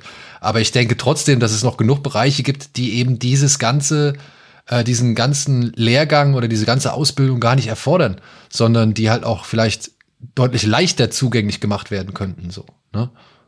Ich glaube halt auch, dass es eher schon so ein Mentalitätsattitüde-Ding ist, was einem besser liegt. Also ich, wir kennen Tillmann Singer jetzt beide nicht so, aber ich würde ihn auch eher so als feingeistig, ohne dir Feingeistigkeit absprechen zu wollen. Aber ich glaube, du, du kannst dich, du kannst dich besser durchboxen oder so. Ich glaube, Tillmann wäre dann eher so der so, Du sagst, glaube ich, wenn irgendwie dir eine Kameraeinstellung nicht gefallen würde, würdest du so sagen, nee, finde ich scheiße. Er hätte dann so gesagt, ja, okay, dann, dann machen wir es halt anders. Jetzt sehr, sehr so vage reingeredet, aber ich glaube generell muss man, glaube ich, nur zwei Fächer unbedingt studieren. Das ist Jura und Medizin. Bei allem anderen kann man sich, glaube ich, auch dann über eher so ein Do-it-yourself oder eher einen pragmatischeren Ansatz, glaube ich, einen Weg bahnen. Okay, ich habe auch ganz kurz studiert, aber was ganz anderes. Mal gucken, was. Ja. Dann das mit dem Medizinstudium würde ich auch noch mal überlegen, ob man das wirklich studieren muss oder ob man dann hier auch so ein bisschen privat Ich möchte jetzt gern wissen, wie viele Physiker oder keine Ahnung Chemiker oder noch welche Leute sich jetzt bei uns melden. Ja gut, alles was halbwegs nicht zu Tode langweilig ist, um es noch mal schlimmer zu machen. ja, Chemie, Physik muss man auch studieren. Alles, wo man quasi wenn man sich was falsch beibringt, Menschenleben in Gefahr bringt, aber wenn man sich Drehbuchschreiben falsch beibringt, dann kommt man vielleicht nicht dann weit, so ein Film aber wie es tut irgendeine pa Ja, ich habe auch überlegt, welcher, weil wahrscheinlich ist so aber ja gut, äh, jetzt würde ich dieses, äh, so. diesen Drehbuch-Gag, den würde ich jetzt einmal galant benutzen, um jetzt mal auf äh, Demeter zu sprechen zu kommen. Denn du hattest Gott sei Dank nichts mit dem Drehbuch zu tun, sondern eben halt nur mit allem drumherum. Ähm, ja, mein Vater hat es geschrieben. Christopher Nolan, ja? Okay. Ähm, wusste ich gar nicht, steht gar nicht in den Credits. Ja. Aber. Ja, so bescheiden. Das ist eine seiner größten Jetzt Tugenden. einmal kurz gefragt. Die Dreharbeiten, ja, also wirklich die erste Klappe, ist gefallen für Demeter am? Ähm, da war ich nicht drauf vorbereitet, aber ich finde das ganz schnell raus. Ah, aber du weißt es, also du kannst es nachschauen. Ja, ich habe natürlich ein gut sortiertes E-Mail-Postfach und ähm, hebe alles auf von allen Projekten. Wer weiß, was das mal wert ist. Mhm. Jetzt zumindest 30 Sekunden Sendezeit. Die Zeit Kino kann ja in der Zeit den ZuhörerInnen sagen, wofür Demeter steht, der Name. Ja, bitte. Nee, du sollst es denen sagen in der Zeit. Ach, ich soll das sagen. Ich kenne ja, jetzt muss ich, das habe ich aber auch in meinen E-Mails stehen, denn ich werfe nie irgendwas weg. Wer weiß, wozu es ähm, mal gut Also ich habe eine Erklärung gehört. Soll ich die einfach zum Besten geben? Ja. Mhm. Ähm, ja, bitte. Das basiert wohl auf einem Schiff, das wirklich mal verunglückt ist, beziehungsweise äh, ja, Schiffbruch erlitten hat. Und das war ein russisches Schiff und es hieß Dimitri. Und davon hat Stoker das wohl abgeleitet. Ach so, ist auch ein griechischer Gott, oder? Dimitri? Nee, Demeter? Dimitri. nee, die, die, die Fruchtbarkeitsgöttin, die griechische heißt Demeter. Also wahrscheinlich wird nach ihr das Schiff benannt sein oder vielleicht auch war Dimitri dann einfach so. Also, wir hatten das äh, heute bei Kilo Plus, da hat, äh, wurde das aus dem, aus dem Dracula-Buch quasi vorgelesen. Da ist das so als Quelle verwiesen. Hm. Dass es halt ein russisches okay. Schiff namens Dimitri gab, ja. was aber dann wahrscheinlich für Demeter steht. Ja. Ja, bei Kino Plus könnt ihr euch halt auch Gäste leisten, die lesen können. Das ist hier leider anders. Ich lese jetzt einfach mal vor. Callsheet ja, 1, 28. Juni 2021. Da wurde das erste Mal irgendwer auf Film aufgenommen. Also äh, auf also auf genau auf Karte. 21. Wann hast du die Arbeit für Debeter aufgenommen? Mein erster Arbeitstag war der 29. März 2021. Ziemlich exakt drei Monate vor dem ersten Take. Okay. Und du hast davon erfahren, dass du da dabei bist am, also beziehungsweise wie lange ist, wie viel Zeit war dazwischen, bis du erfahren hast, äh, also dass du erfahren hast, dass du dabei bist? Da kommen wir wieder zu der Frage von Tino, wie viel irgendwie so Glück und Können ist. Ich habe bei Uncharted eine Person aus dem Produktionsbüro kennengelernt bei der Abschiedsparty, die kein wilder Rave wie Matrix 4 war. Wir haben uns in alle Vorlagen gehalten fürs Protokoll. Aber war Mark Wahlberg und Tom Holland, waren die anwesend? Die waren anwesend. Oh, cool. Ähm, wir haben, also es war ja so, dass ähm, ihr erinnert euch bestimmt ganz viel an diesen tollen Film, der ja auch in Barcelona spielt. Ähm, dass mhm. das als letztes gedreht wurde, aber der Hauptteil, also wirklich jede Höhle, jedes, alles, was in der Luft irgendwo sonst spielt, das sonst in Amerika spielt, wurde alles in Deutschland gedreht. Und deswegen haben wir so eine inoffizielle Abschiedsparty gemacht. Und dann wurde halt noch irgendwie zwei Wochen in Barcelona oder so gedreht. Also wir war, es war nicht das, es war nicht das Abschieds-Abschiedsding, aber während der vollen Pandemie hat man eh nicht so, wenn man sich an Auflagen hält, so große Abschiedsfette Partys mhm. gemacht, wie man sonst vom Film durchaus auch kennt. Die sind auch manchmal echt ganz cool. Und ähm, ich habe die da einfach gefragt, so, oder beziehungsweise ich bin mit ihr ins Gespräch gekommen, dieser Person, und habe ihr so erzählt, ich würde gern mal mal wieder ein nächstes Department probieren und wahnsinnig gern mal diesen Produktionseinblick kriegen und erneut auch gesagt, was so mein Weg sein soll und wie ich mir so das so vorstelle und wie viel ich äh, gern noch erleben und äh, kennenlernen möchte. Und dann meinte sie, ja, schreib mir doch mal eine Mail. Und dann war halt, das war dann Oktober 2020, nochmal der erste richtige Pandemiewinter, wo man ja irgendwie damals noch nicht so richtig wusste, wie groß das Ganze nochmal wird. Und äh, in der Zeit habe ich wieder eher äh, Auftragsarbeit gemacht, also Konzerte gefilmt, Kameran mal Werbung gemacht und so. Und dann ewig überlegt, hm, man hört noch nicht so richtig, wann geht's jetzt wieder los mit Filmarbeit. Und es ist eigentlich immer so, dass der Winter deutlich ärmer an Projekten ist und die meisten Leute eher im Frühling, Sommer und Herbst arbeiten. Man kann ja auch einfach mal darauf achten, wenn man jetzt die nächsten fünf Jahre Filme guckt, die spielen auch einfach überproportional viel im Sommer. Das ist auch einfach, du hast möglichst viel Tageslicht, du hast in jedem Genre den Standard irgendwie, dass immer die Sonne scheint so. Und deswegen wird auch einfach mehr gedreht. Und äh, dadurch, dass die Arbeitszeiten so lang und so viel sind, arbeiten Leute, die vor allem nur in Cruise arbeiten, auch eher so sieben bis acht Monate im Jahr und haben dann vier Monate frei, um so ein bisschen ihr Leben wieder aufzuholen und vielleicht mal auszuschlafen. Und es ist dann auch normal, dass die alle im Winter halt verreisen. Nach, keine Ahnung, Thailand oder Kuba, Hamburg, wo auch immer. und ich habe dann halt, ich bin nicht nach Thailand verreist und habe halt so ewig überlegt, wann schreibe ich halt diese E-Mail, weil ich nie wusste, wenn es zu früh ist und dann nochmal drei Monate Lockdown kommt bringt es, ist, ist man dann wieder in Vergessenheit geraten, wenn man zu spät fragt, das heißt, ach, wir haben schon alle und dann vergeht wieder ein Jahr, bis man wieder irgendwo arbeiten kann, mhm. weil im Produktionsbüro ist es nicht selten so, dass Leute teilweise ein ganzes Jahr da arbeiten.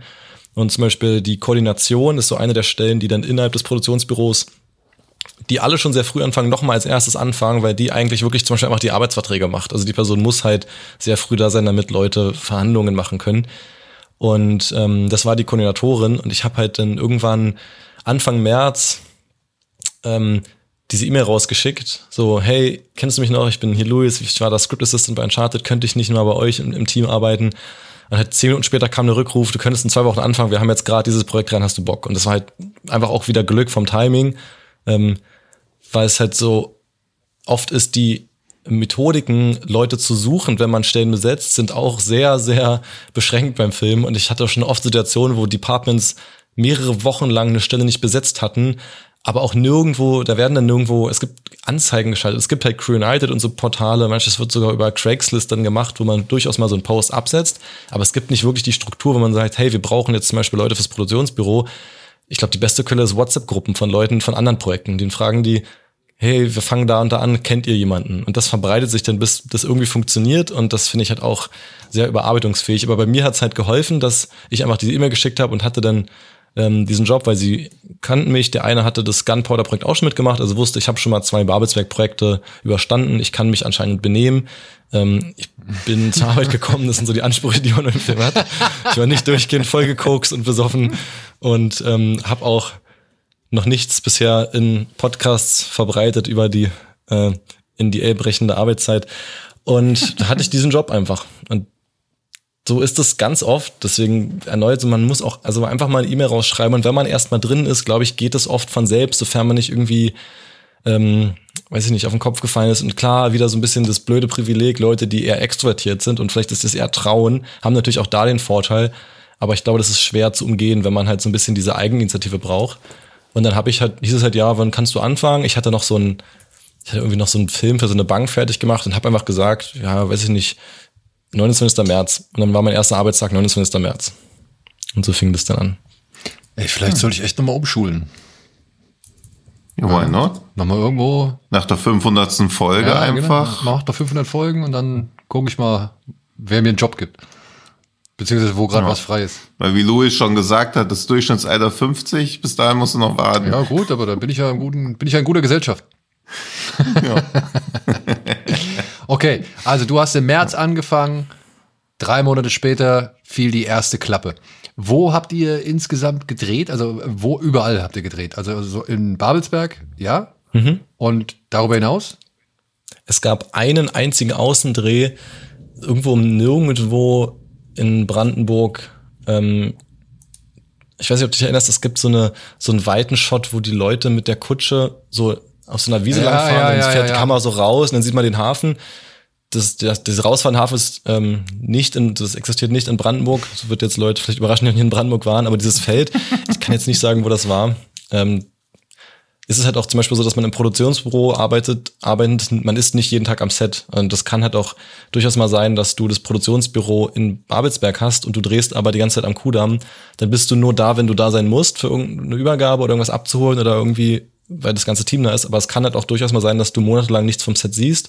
Das war bei uns zum Glück nicht so, weil wir dann den fast kompletten deutschen Teil in den Studiohallen von Babelsberg gedreht haben. Und das ist halt dann teilweise im gleichen Gebäude wie ähm, mein Büro gewesen. Und dann haben wir, ich würde schätzen, ziemlich genau die Hälfte in Malta gedreht. Da findet man sogar ähm, auch Berichte von maltesisch, ist dann, glaube ich, das Adjektiv maltesischen Magazinen, die sogar filmen durften am Set. Von ähm, TVM News ist so ein Malta-Magazin, die haben sogar Fotos und Videos vom Set gepostet und dann sind da auch der Executive Producer im Interview und dann sieht man da auch Zahlen, wie die, wie lange da gedreht haben und teilweise sogar, wie viel Geld es gekostet hat. Und das war dann insgesamt halt so ein, ein ganzer Sommer. Warst du auch auf Malta? Ich war für ungefähr 26 Stunden nicht mal auf Malta insgesamt unterwegs für einen Malta-Trip. Ich weiß nicht, ob ich die Anekdote kurz zwischenschieben soll. Ja, bitte. Das ist mein heimliches Highlight, nämlich. Deswegen also, die, falls sich jemand schon wundert, warum ich relativ ruhig bin in diesem Call, ich habe die Geschichten schon diverse Male gehört. Ja, Tino und ich kennen uns aus Versehen. Die, ja, aber die gefällt mir sehr gut. Die will ich auch noch Okay, mal du hören. warst für 26 Stunden auf Malta. nicht mal auf Malta, sogar unterwegs. Es war so, dass ich diesen riesen Vorteil hatte. Man hat beim Film eigentlich keinen Urlaub, weil du ja nie Zeit hast, wo du nicht gebraucht wirst. Ähm, und wir waren halt einige Wochen auf Malta, wo der Vorteil war, dass wir, sobald wir von Deutschland nach Malta umgezogen sind und die Produktionscrew und Buchhaltung und so sind zum großen alle hier geblieben, konnten schon mit, es ist zum Beispiel auch so ein Irrbegriff, es gibt zwei Möglichkeiten, wie man Rap definiert nicht das zu essen. Rap ist natürlich auch das, der, der letzte Drehschluss. Das kann, jede Person hat einen einzelnen Rap, jedes Set hat ein einzelnes Rap. Aber Rap ist auch die Phase nach dem Dreh, wo ja teilweise noch monatelang alles wieder abgebaut werden muss, verschrottet, vernichtet, Akten müssen abgeheftet werden, Rechnungen müssen bezahlt. Das heißt, dass Leute im Produktionsbüro oder in Buchhaltung noch monatelang nach einem Dreh angestellt sind und einfach diese komplette Firma, die halt groß gezogen wurde, einfach wieder non-existent machen. Und wir konnten mit dem Rap halt schon anfangen. Also es ist immer so, wenn du halt ein Hauptbüro hast und ein Auslandsset, dann kann die Produktion ja schon anfangen zu rappen, während die noch weiter drehen, weil man einfach so parallel arbeitet. Und wir waren ähm, so gut vorangekommen, ein so gutes Team, dass mein Arbeitsvertrag auch eigentlich ähm, nicht vorgesehen war, noch so lange zu gehen wie gedacht. Und ich hatte dann halt auch äh, ein Ausstiegsdatum und es war kommuniziert, okay, bis dann arbeitest du. Und ich hatte nämlich eine Akkreditierung für dieses Filmfest in Venedig, wo ich unbedingt mal hin wollte. Ich wollte einmal so ein großes Festival als als Touri mitmachen und einfach mich richtig voll ballern mit irgendwie 40 Filmen in der Woche und so. Und ich war damals noch Student. Ich habe äh, ein bisschen Philosophie und Germanistik studiert und ich wusste, dass es mein letztes Jahr sein wird, diese Akkreditierung zu kriegen. Und dann hieß es halt, okay, wenn du noch mehr, mehr lernen möchtest und noch mehr hierbei möchtest, könnten wir dann auch in der Abwicklung noch Dinge sagen. Du könntest da noch eine quasi andere Position übernehmen. Dein Vertrag würde sonst einfach verlängert werden irgendwie. Und dann war halt der Deal, dass ich ein paar Wochen einfach Urlaub mache. Und diesen, das ist genau in diesen Zeitraum gefallen, wo Venedig war, was mega Glück für alle Beteiligten einfach war, weil das funktioniert hat. Und dann konnte ich danach wiederkommen und dann in der Abwicklung noch helfen. Und dann war es aber so, es ist beim Film ja manchmal ziemlich eng getaktet, es existieren schnell äh, Zeitdrücke, dass irgendwas, es muss ja jeden Tag genau das geschafft werden, was man machen muss. Jeder Tag kostet wahnsinnig viel Geld und wenn irgendwas schief geht, ist das so total ein Problem. Und es musste ein, ähm, es musste etwas aus Deutschland dahin gebracht werden, was es nur in Deutschland gab, ein, ein Equipment-Teil. Und es wurde halt so gefragt, wer hat jetzt die Möglichkeit, das hinzubringen, weil man kann sowas ja dann nicht mit DHL oder FedEx schicken. Es ist immer am schnellsten, eine Person einfach mit einem Flieger hinzuschicken, damit sie das halt selber übergibt und dann halt wieder zurückkommt. Und ähm, dann bin ich direkt aus dem Urlaub zurückgekommen, äh, am nächsten Morgen erstmal nach Malta geflogen worden. Nee, stimmt gar nicht, erst nach von Berlin nach Frankfurt, dann nach Mainz geschickt, um dort dieses Teil abzuholen mit dem Shuttle-Service, wieder zurückgefahren zum Flughafen, von Frankfurt nachts oder abends nach äh, Malta geflogen. Die äh, Second Unit hat zu dem Zeitpunkt eh nachts gedreht. Ich bin dann nachts ans Set gekommen, habe da diesen äh, Koffer abgegeben und hatte dadurch das Glück, das ganze Set und auch Malta mal kennenzulernen. Und auch Malta ist nachts im Hochsommer noch echt heiß. Deswegen war ich sehr froh, dass es direkt am Meer war und wir dann auch noch einen Pool am Hotel hatten. Und habe dann kurz alles nochmal gesehen. Wir haben ja da das größte Schiff gebaut, was je für eine Produktion in dem größten Filmtank der Welt, der in Malta ist, gebaut wurde. Ähm, das waren die exakte Meterzahl, habe ich mir aufgeschrieben. 65 Meter Länge und 11,5 Meter Breite. Und das ist im Gegensatz zu Filmen wie Titanic oder so, so gewesen, dass das komplette Schiff belaufbar und beweglich gewesen ist. Und das war auch im Wasser wochenlang, weil du halt in diesen ganz großen Pools, da findet man ganz tolle Webseiten auch mit dem ähm, mit den Interviews von der, von der Set-Crew, äh, dass du das im einem Pool hast und du filmst aber quasi zum Ozean raus und dann sieht es halt aus, als ob du auf dem Ozean bist und bist aber eigentlich direkt auf ein, an einem, so einem Hafen, wo du die kompletten Zelte, du hast Stromanschluss, du kannst Toiletten hinstellen und du bist nicht wirklich auf dem Ozean. Und davon hat Malta, ich glaube, mit den größten der Welt. Und das komplette Schiff war halt da im Wasser und es ist halt ein riesengroßes Schiff und das war schon cool, das mal zu sehen, weil wir halt in Deutschland alles gedreht haben, was innen stattfindet oder auf diesem Feld und in Malta alles, was außen stattfindet, also auf dem Schiff, wenn sie da am Deck rumlaufen, wenn es regnet und stürmt und die da wegrennen. Ah, das, das finde ich aber krass, dass sie da nicht irgendwie auf Greenscreen beziehungsweise auf, keine Ahnung, hier in Dings, da steht doch jetzt auch, was ist das deutsche Äquivalent zu dem, zu dem Volume? Gibt's da jetzt auch? Äh, Halo Stage. Halo Stage, genau. Also, dass sie da nicht gesagt haben, ey, lass uns die Halo Stage nehmen oder so, um ein paar Außenshots zu machen, sondern äh, wir gehen jetzt nach Malta, ne? Also, das ist, ja. Ja, das ist, glaube ich, auch äh, zum großen Teil Brad Fisher, dem Produzenten zu verdanken, der das jahrelang als so sein Herzensprojekt ausgebracht hat, weil der einfach auch großer Fan von dieser, von diesem nautischen, diesem alten, morschigen Holz war, dass das halt der, der Plan von der Film, von dem Film war, das alles möglichst authentisch, echt auf dem Wasser zu drehen, mit einem echten Schiff, das kann echt steuern, das hat echte Segel und so. Und das war halt ein sehr cooles Privileg, dass ich das noch sehen durfte. Und dann bin ich halt morgens wieder zurückgefahren, äh, rückgeflogen nach Deutschland. Also ich würde meinen Job ja jetzt nicht richtig machen, wenn ich jetzt nicht einmal fragen würde, obwohl du es nicht gesagt hast, äh, was in diesem Koffer war. ähm, es war, glaube ich, ein Ersatzteil für ein Gelenk eines Kameragimbals. Also ein Gerät, was die Kamera stabilisiert, ja. wenn du es zum Beispiel in den Kran packst. Und damit das halt irgendwie verbunden werden kann mit einem Kran, brauchst du so ein Gelenk. Und das ist erstaunlich, wie wenig Firmen es auf der Welt gibt, die dieses hochwertige Filmequipment diese Mechanikteile bauen und die kommen echt viel aus Deutschland. Also Ari ist ja die ja. quasi Flagship-Firma für High-End-Kameras und ähm, für Lampen und so weiter. Und die steht ja für Arnold Richter, also ein, ein, ein deutscher Erfinder, der, das, der, der Gründer dieser Firma. Die sitzt halt in Deutschland und ganz viele Firmen, die so Lampen, Licht, Kamerateile bauen, kommen aus Deutschland, was natürlich ein Pluspunkt ist, hier zu drehen, wenn du hier diese ganzen Werke hast, die dir im Zweifel auch was individualisiert bauen können. Was öfter passiert ist, man denkt, dass für einen bestimmten Film ein bestimmtes Teil gebaut wird. Und das gab's halt aber dann halt, das gibt's halt dann oft nicht so oft. Das gibt's oft nicht so oft, ja. ja. Und. Ja, aber schon krass, dass sie dich dann, also ich meine, die Wahrscheinlichkeit, dass du mit diesem Gelenk oder mit diesem Ding, äh, sag ich mal, überall hinkommst, ist ja auch nicht unbedingt gegeben, oder? Also manchmal brauchst du ja vielleicht auch einfach, äh, oder manchmal ist die, ist, ist, ist das, was du organisieren musst, ja vielleicht auch viel, viel größer als das, was du ins Flugzeug mitnehmen darfst. Oder das musst du mhm. dann noch gesondert aufnehmen, aufgeben oder sonst irgendwas. Also was ja das ist dann halt auch alles Aufgabenbereich des Produktionsbüros, sowas sicherzustellen. Also wir haben natürlich auch ganz viel, wie man ja im Film sieht, ganz viel Requisiten, Kostüme, Monsterteile, die selten nur aus einem, die kriegst du nicht einfach so alle bei Nanunana oder so. Das ist halt auch alles, was importiert werden muss. Und ähm, wenn das David Brückner ja. hört. Da bestellt man nichts bei Amazon, wir sind nämlich cool. Und ähm, äh, müssen vor allem auch das in Deutschland versteuern. Okay. Und das ist halt oft so, dass du das aus die absurdesten Dinge aus der ganzen Welt hin und her schiffst die ganze Zeit. Und das ist teilweise ein eigenes Department, das sich nur um, darum kümmert. Also. Und apropos Schiff, ähm, wenn ich das jetzt richtig verstehe, oder ich hoffe, ich verstehe es richtig, Du, sag ich mal, warst jetzt insofern auch an diesem Schiff beteiligt, um zu sagen, ey, welche Firma beauftragen wir mit dem Bau oder wo kriegen wir das Material her oder irgendwie was in der Richtung? Oder ist das etwas, was dann nochmal extra oder gesondert von einem Department behandelt wird? Also dafür gibt es, das heißt dann einfach Construction, also das Department, was Sachen baut und das ist weltweit tatsächlich einer der Gründe, warum Babelsberg so einen guten Ruf hat, also warum auch Wes Anderson alle seine Kulissen in Babelsberg bauen lässt, weil das mega gute Handwerksteams sind und dieses klassische gelernte Filme machen, auch wenn das Durchschnittsalter sehr hoch ist, da ist Deutschland schon sehr weit voran. Also die Anzahl an Menschen, die hier gelernte Fähigkeiten haben, um auch im handwerklichen Bereich Sachen wirklich gut zu können, das ist etwas, worauf man stolz sein kann, so aus Babelsberger Aspekten, weil wir hier eine wirklich große Crew haben und das ist dann das Team, was sich darum kümmert, welches Holz man wofür nimmt und wie man was baut, wie man jetzt die ganzen, ähm, sei es die Hotelkulissen für Grand Budapest Hotel oder so alles zusammenbaut oder eben das Schiff für Uncharted oder das Raum, die Raumschiffe für Matrix 4 und so weiter. Aber natürlich alles, was irgendwie Papierkram hat, geht auch immer über die Buchhaltung und immer über das Produktionsbüro. Ja, also das, das wäre jetzt mal alles immer. Ich habe, ich habe, weil du gerade ein anderes Schiff erwähnst, das Schiff von Uncharted. Wie viel war da echt? Ähm, es ist bei beiden Produktionen so gewesen, dass es mehrere Schiffe gab.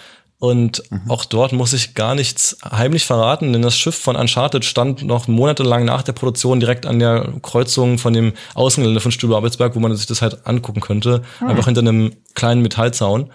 Und ähm, es gibt ja auch zwei Schiffe in Uncharted, die beide dann an diesem Helikopter hängen. Und es ist für gewöhnlich mhm. so, dass du sowohl im besten Fall das ganze Schiff baust und auch nochmal einzelne Teile, wie zum Beispiel nur mal die Steuerecke oder nur mal das Heck oder Bug, damit du da noch parallel drehen mhm. kannst oder Sachen, ja. wo du nicht immer das komplette Schiff für ausleuchten willst oder es ist auch einfach einfacher, dass du nicht immer aufs Schiff raufklettern musst und mhm. äh, bei Uncharted sollten die Schiffe ja auch noch in der Luft hängen, die standen dann auf so einer Motion Base, damit man die bewegen kann, das ist, will man ja möglichst vermeiden und dann auch in so quasi äh, gesplitteten Sets noch drehen kann. Und mhm. ja, Babelsberg hatte viele Schiffe. Dann parallel zu uns wurde ja noch 1899 gedreht, auch auf einem Schiff. Die hatten auch ein mhm. indoor Schiff. Ähm, Aber die waren vor allem auch in der Halo Stage, ne? Die waren sehr viel in der Halo Stage. Und ähm, für die habe ich danach Und die Halo Stage vielleicht, weil wir sind so. ja immer so am Abnörden, aber so vielleicht für Also äh, Halo Stage ist das so gesehen Babelsberg-Äquivalent zu der äh, Volume Stage, die man durch eben viele Disney Plus Produktionen jetzt kennengelernt hat. The Mandalorian, Boba Fett und so weiter wurden alle in einer, ja, in einer digitalen Bühne, wenn ich wenn man es mal so sagen darf, äh, mhm. gedreht, mhm. in der man halt Hintergründe dynamisch anpassen kann. Ja, was halt bislang nie so wirklich möglich gewesen ist. Also all diese Welten, die so groß und weit erscheinen und keine Ahnung und so unwirklich, sind halt jetzt inzwischen durch diese Volume Stage oder Halo Stage äh, deutlich leichter erzeugbar und lassen sich halt in der Lichtgebung oder in der Schattierung und allen möglichen anderen Facetten, die, die man früher halt entweder vor Ort drehen musste oder halt nur mit viel, viel Aufwand irgendwie rekreieren musste, die lassen sich jetzt halt deutlich leichter und halt direkter darstellen. Also alles lässt sich in Echtzeit, sag ich mal, erzeugen und beeinflussen, was halt in der realen Welt nicht möglich ist und halt in der Greenscreen, im Greenscreen auch nicht unbedingt so äh, möglich gewesen ist bislang. Ich hoffe, ich habe jetzt nichts Falsches genau. gesagt, aber wenn du. Äh nö, nö, glaube ich. Einfach wie Greenscreen nur halt ein Bildschirm, der dann oft rund ist und bis zu, ich glaube, 270 Grad umfasst, dass du halt auch schwenken kannst genau. und dann im Falle von 1890 einfach zum Großen einfach den freien Ozean mit all den Wellen schon in der Kamera direkt einfangen kannst und nicht erst nachträglich interagieren. Was, glaube ich, vor allem zum Beispiel immer wieder betont wird, dass das für den Cast sehr viel angenehmer ist, da zu spielen, weil sie halt nicht in einer grünen Box sitzen, sondern dann auf einem echten Schiff, was in diese Halle gebaut wird, mit einem Ozean drumherum. Und im Jahr darauf gab es auch ein Schiff. Wir haben nämlich äh, zwei Raumschiffe gebaut. Äh, die ISS zum Beispiel für die Apple-Serie Constellation, die im Februar rauskommt. Das war ein Projekt, wo ich bis dieses Jahr gearbeitet habe. Und hast du mit Hand angelegt? Nein, ich habe, ähm, glaube ich, durchschnittliches Handwerk geschickt und habe noch keine Erfahrung im Set Decoration, Art Department oder so. Aber ist das, das etwas, was du auch noch machen möchtest? Also irgendwo mal richtig mitzimmern und so? Oder mit Schneidern oder mit Basteln? So eine, eine Woche mal so ein Praktikum wäre cool, aber was ist nicht realistisch, dass diese Stelle so mal zustande kommen könnte.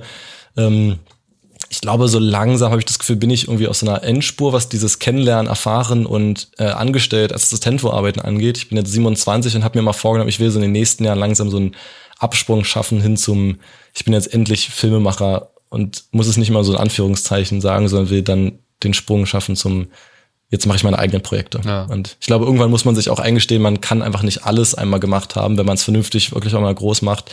Also kann man auch, dann ist man halt irgendwie 44 und fängt dann nochmal an mit dem, was man selber machen will.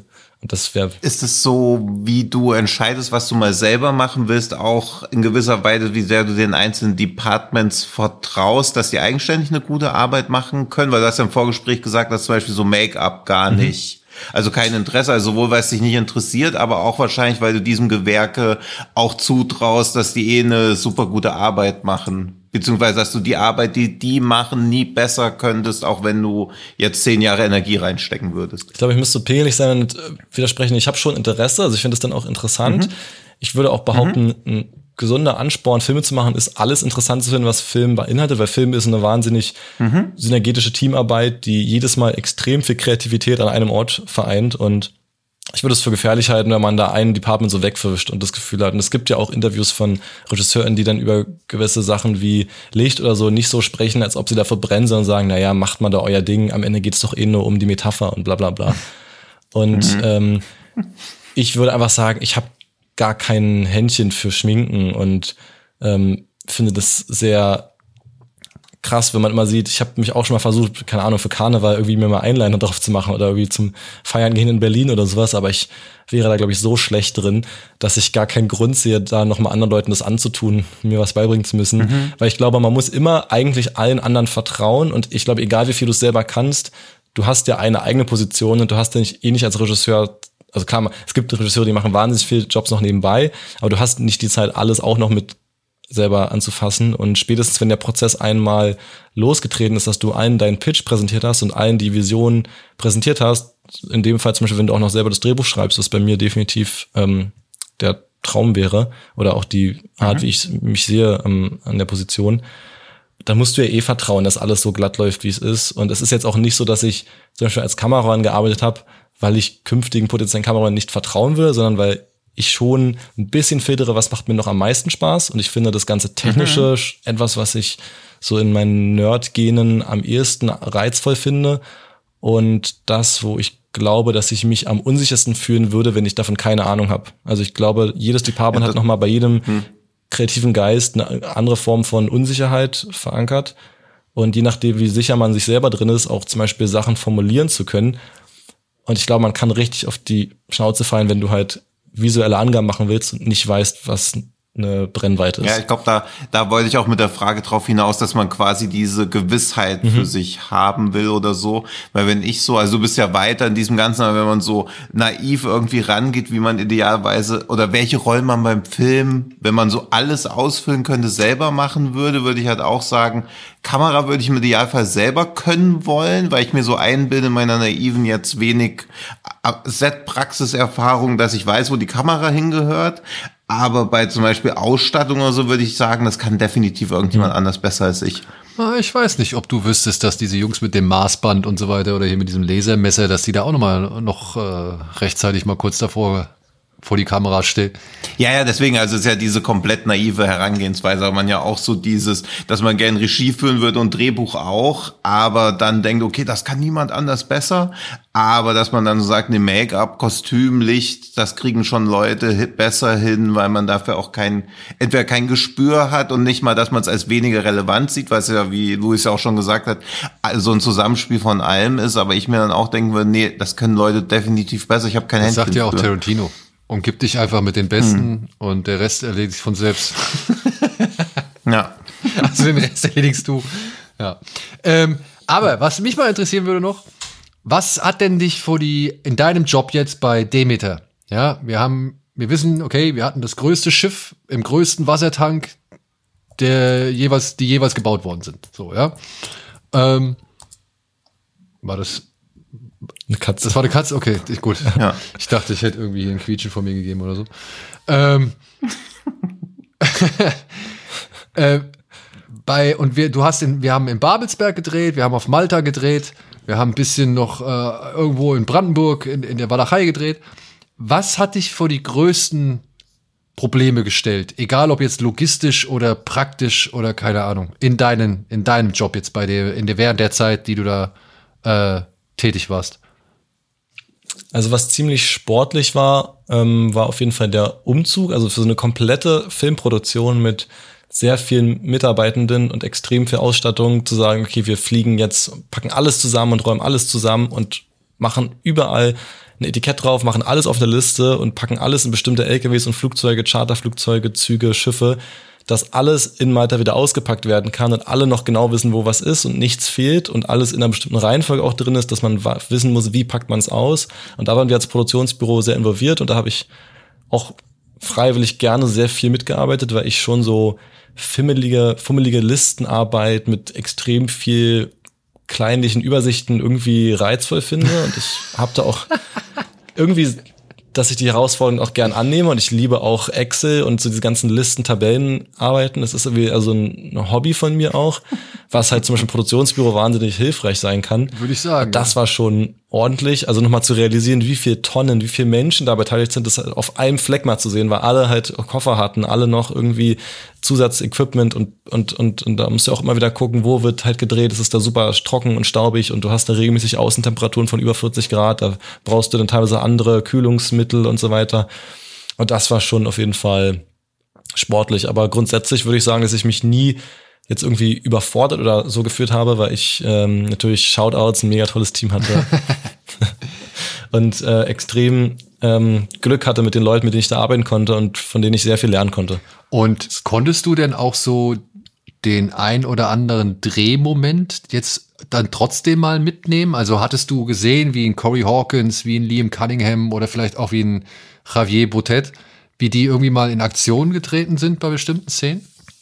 Ja, also ich ähm, habe ja schon mal so ein bisschen angedeutet, es ist ein Riesenvorteil, wenn das im gleichen Gebäude ist. Also selbst wenn du nur zum Catering gehst, sieht man ja mal ein bisschen was, weil die Tür gerade offen ist. Oder wenn man was ans Set bringen muss, wie ein Vertragsdokument oder so, nimmt man natürlich die Gelegenheit mit, da mal kurz zu verweilen für ein paar Sekunden. Muss betonen, die Pandemie hatte auch äh, als Auswirkung, dass du ganz strenge Richtlinien hattest, wer wann wo sein darf. Also es wurden oft so Zonen gemacht, wer wird wie oft getestet, wer ist quasi überhaupt erlaubt, so und so nah an wichtigen Leuten wie zum Beispiel Cars zu sein, um halt auch das Infektionsrisiko zu, zu ähm, lindern. Das ist ja etwas, was in Babelsberg sehr früh funktioniert hat, als wir halt Uncharted und Matrix gemacht haben und über auf der restlichen Welt noch keine Blockbuster mehr gedreht werden konnten.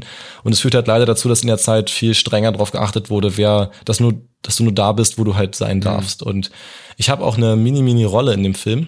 Das wäre jetzt eine meiner nächsten Fragen gewesen, ob du es in deiner Position dann halt doch schon mal irgendwie, ja, dich der Versuchung hingibst und äh, irgendjemand fragst, ey, sag mal, könnte ich nicht vielleicht auch irgendwo mal im Bild stehen? Genau, ich wusste, dass wir ein paar Szenen haben. Ähm, es gibt ja ganz, ganz zum Schluss äh, Spoiler für eine Geschichte, wie die man eh weiß, wie sie weitergeht, weil Dracula ja bekannt ist, dass er dann auch noch in London war. Nachdem sie halt in London angekommen sind und wir kurz diesen Shot haben mit dieser großen Londoner Gasse mit Kutschen und Passanten, einer von denen mit einem umgehängten Schild bin ich. Und das war so, dass ich wusste, dass wir diese Szene haben und ganz viele Komparsen eh casten würden und ich habe vielleicht ähm, ähm, diese Stelle auch äh, bekommen, weil man da halt mit Leuten reden kann. Und ähm, ich aber auch tatsächlich auch schon viel Schauspielerfahrung im Bereich hatte. Also ich habe viele Jahre Theater gespielt und schon auf legalem, normalem äh, Castingweg ganz viele Komparsenstellen gehabt, sei es in der Pitch Perfect Serie, die wir auch hier in Babelsberg gedreht haben, oder Sam ein Sachse, dieses mhm. Disney Plus Original, falls euch das was sagt, ähm, und in anderen Produktionen. Ähm, deswegen konnte ich quasi nachweisen, dass ich das Komparsen-Erfahrungs-Know-how habe, um das mein Bestes zu geben. Äh, also das heißt, irgendwo im entferntesten Sinne wurdest du dann auch von André Ovedal äh, dirigiert, so gesehen. Äh, das nicht, denn es gibt in amerikanischen Studioproduktionen, die sich an die Gewerkschaften halten, ähm, man hört ja in letzter Zeit viel mehr von so SAG, DGA, PGA. Das sind die Leute, die zum Beispiel jetzt gerade die Streiks zum Teil ausgerufen haben. Also SAG ist die Schauspielgilde, die sich gerade ähm, für die ethischen Mindestanforderungen an ihr Arbeitsumfeld einsetzt. Die Regel, dass äh, so Background-Extras nicht cast sind und das einfach ganz strikt ist, wenn der oder die Regisseurin mit diesen Leuten spricht, dann sind sie automatisch cast, weil sie Anweisungen vom Regisseur bekommen. Es ist so definiert, dass wenn du Anweisungen von der Regie bekommst, bist du cast. Und Background-Extras sind nicht Teil des Castes, weil sie zum Beispiel eine niedrige Mindesttagesgage haben und andere Berechtigungen am Set zum Beispiel. Und deswegen werden sie von den ADs dirigiert, die sich vorher mit der Regie absprechen müssen, was die Leute machen sollen, weil äh, man halt nicht möchte, dass die im Cast sind, aus zum Beispiel finanziellen Gründen. Das heißt, mit einem Extra würde nie mehr ja, stimmt, das war ja bei Dings. Bei Ricky Gervais war das ja auch immer so. Der, naja, wohl, bei Ricky Gervais hat der Regisseur ja mit denen gesprochen. Also der hat denen ja Anweisungen gegeben. Zumindest in der Ben Stiller Folge. Von, von, welchem Projekt sprichst du? Ähm, ich spreche von der, der, Serie Extras äh, von Ricky Gervais. da weiß ich jetzt äh, zum Beispiel nicht, ob das alles dann DGA-Regie-Leute waren, weil das ja nur die betrifft, die in den Gilden sind. Ja, ja, nee, ich, ich versuche gerade zu eruieren, aber da ist es halt so, er ist halt auch ständig Komparse. Aber obwohl, nee, er ist da, er kriegt da auch schon richtig Anweisungen, er muss da auch schon richtig Sachen machen. Okay, vielleicht ist das doch was anderes. Aber ja, gut. Also, das heißt, mit dem Komparsen würde nie jemand höher als ein Assistant Director sprechen. Genau, es ist dann meistens so, dass die ADs sich so Teams bilden und so, keine Ahnung, du kümmerst dich um die Pferdeleute, du kümmerst dich die, die in der Kreuzung stehen, du kümmerst dich um die Kinder. Und das sind dann auch äh, teilweise sogar echt zum Beispiel Chaperones, die sich spezialisieren auf Anweisungen an Kinder geben, was ein ganz anderes Können ist als irgendwie Rentner, die nicht mehr so gut hören zu dirigieren und dann teilen sich die Teams so auf, müssen sich halt vorher absprechen, dass die sich jetzt zum Beispiel nicht alle synchron in eine Richtung bewegen, man will ja meistens irgendwie organisches, gemischtes Leben haben im Film, ist auch kein Geheimnis, dass es trotzdem immer ästhetisch zufällig genauso passt, dass alles irgendwie sehr parallel im Bild verteilt ist, obwohl es random wirkt. Also es ist ja schon eine, so eine Form von ähm, perfekte Durchmischung in so einem Bild. Und dann ist aber so, dass dann die Person, die First AD ist, über ein Mikrofon, man nennt es auch oft God Mic, weil das eine, mit Lautsprechern verbunden ist und das alle am Set hören und dann sagt so, und jetzt alle auf eure Position, auf drei bewegt euch und macht euer Bewegungsmuster. Eins, zwei, drei, und dann kommt die Standardreihenfolge mit Sound, Kamera, Action. Das kennt man ja von verschiedensten Making-ofs oder so. Da hat alles seine feste Reihenfolge, wer wann welchen Befehl gibt. Und irgendwo in der Kette ist dann halt das und bitte für die kompletten Komparse, für die Komparse. Hm. Cool. So genaue Anweisungen habe ich noch nie bekommen. Ja. Noch nie? Nicht mal Rocket Beans? Nee, da kriege ich mir nur Mecker. Ach so, naja. Das.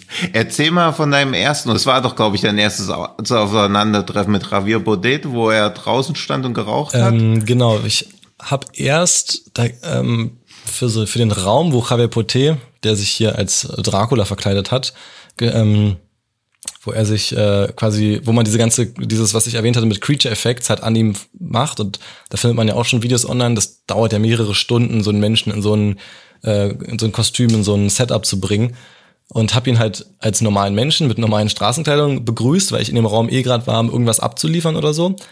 Und der war total nett und freundlich und äh, ich wusste damals, glaube ich, noch nicht so viel, dass der so eine Ikone quasi im Horrorbereich ist und ich habe erst danach gegoogelt, wie viele Monster, die man eigentlich kennt, alle von ihm verkörpert wurden und dass das wirklich so, ich glaube, der berühmteste von dieser Art Spezialdarsteller ist, den man so in den, in Genres verbucht. Der berühmteste Unbekannte. Der berühmteste Unbekannte. Ja.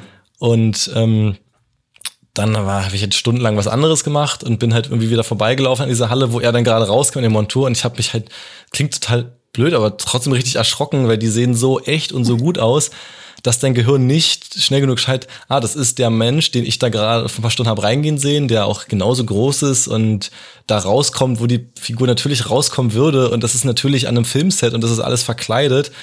Aber du siehst halt erstmal nur ganz kurz so eine riesen Vampirfigur, die da rauskommt. Und noch schlimmer fand ich, ähm, in dieser Szene, wo der erste von den gebissenen Passagieren, der sich dann, der nicht stirbt, sondern sich nochmal verwandelt, und so eine Art Zombie wird, der dann mit dem Kopf gegen die Tür haut und Ja. in den das Zimmer mit dem Jungen rein will und der auch so ein richtig zerfetztes Gesicht mit ganz vielen Wunden und Augen gucken raus und so hat. Das war halt auch komplett alles Maske. Und als, nachdem sie diesen Take gedreht hatten, bin ich auch zufällig gerade raus, um irgendwas in einen Trailer zu bringen. Und der sah halt nicht aus wie ein Monster, wo man sich erschreckt, sondern halt einfach wirklich wie ein Mensch, der fast tot ist. Und halt, da hing halt so ein Fake-Auge raus und alles war mit aufgeplatztem Schädel und Adern und Blut und das sah gefühlt noch schlimmer und goriger aus als im Film. Und da war auch mein erster Impuls nicht, fuck, also äh, so, oh cool, das ist der Schauspieler, den ich halt seit vier Monaten kenne, der halt jetzt diese Szene hatte, sondern fuck, warum hilft dem keiner? mein Gott, der verblutet und er ist halt aber ganz normal langgelaufen, hatte glaube ich auch eine Zigarette in der Hand und er hat ja keine echten Schmerzen gehabt. Also es ist ja, aber so, ich weiß nicht, vielleicht Aber- muss man mehr in dem Genre arbeiten. unter Schock. Aber hat, hat, hat Herr Boutet gesehen, dass, oder Boutet, hat er gesehen, dass du dich erschrocken hast? Äh, das weiß ich nicht mehr, weil ich auch nicht weiß, wie gut man durch so eine Masken gucken Ja, kann. okay, weil das- das sah schon nach einer. Das hätte mich mal interessiert, weil der sitzt, Vielleicht hat er sich mehr erschrocken als du, wenn er dann sieht, dass du so 10 Zentimeter neben ihm stehst. Aber ich kann mir vorstellen, so viele Monster, wie der schon gespielt hat, dass der es vielleicht auch gewohnt ist, diesen Anblick zu bekommen. Ähm, Ja. Und ja, ich, das war mein einziger Horrorfilm bisher. Es ist halt schon viel Blut und das Maskenteam geht halt anders an so einen Film ran, als jetzt irgendwie an eine Romcom oder so. Und man bestellt auch einfach andere Teile im, im Props- und Creature-Department, als du jetzt für einen normalen Film hast.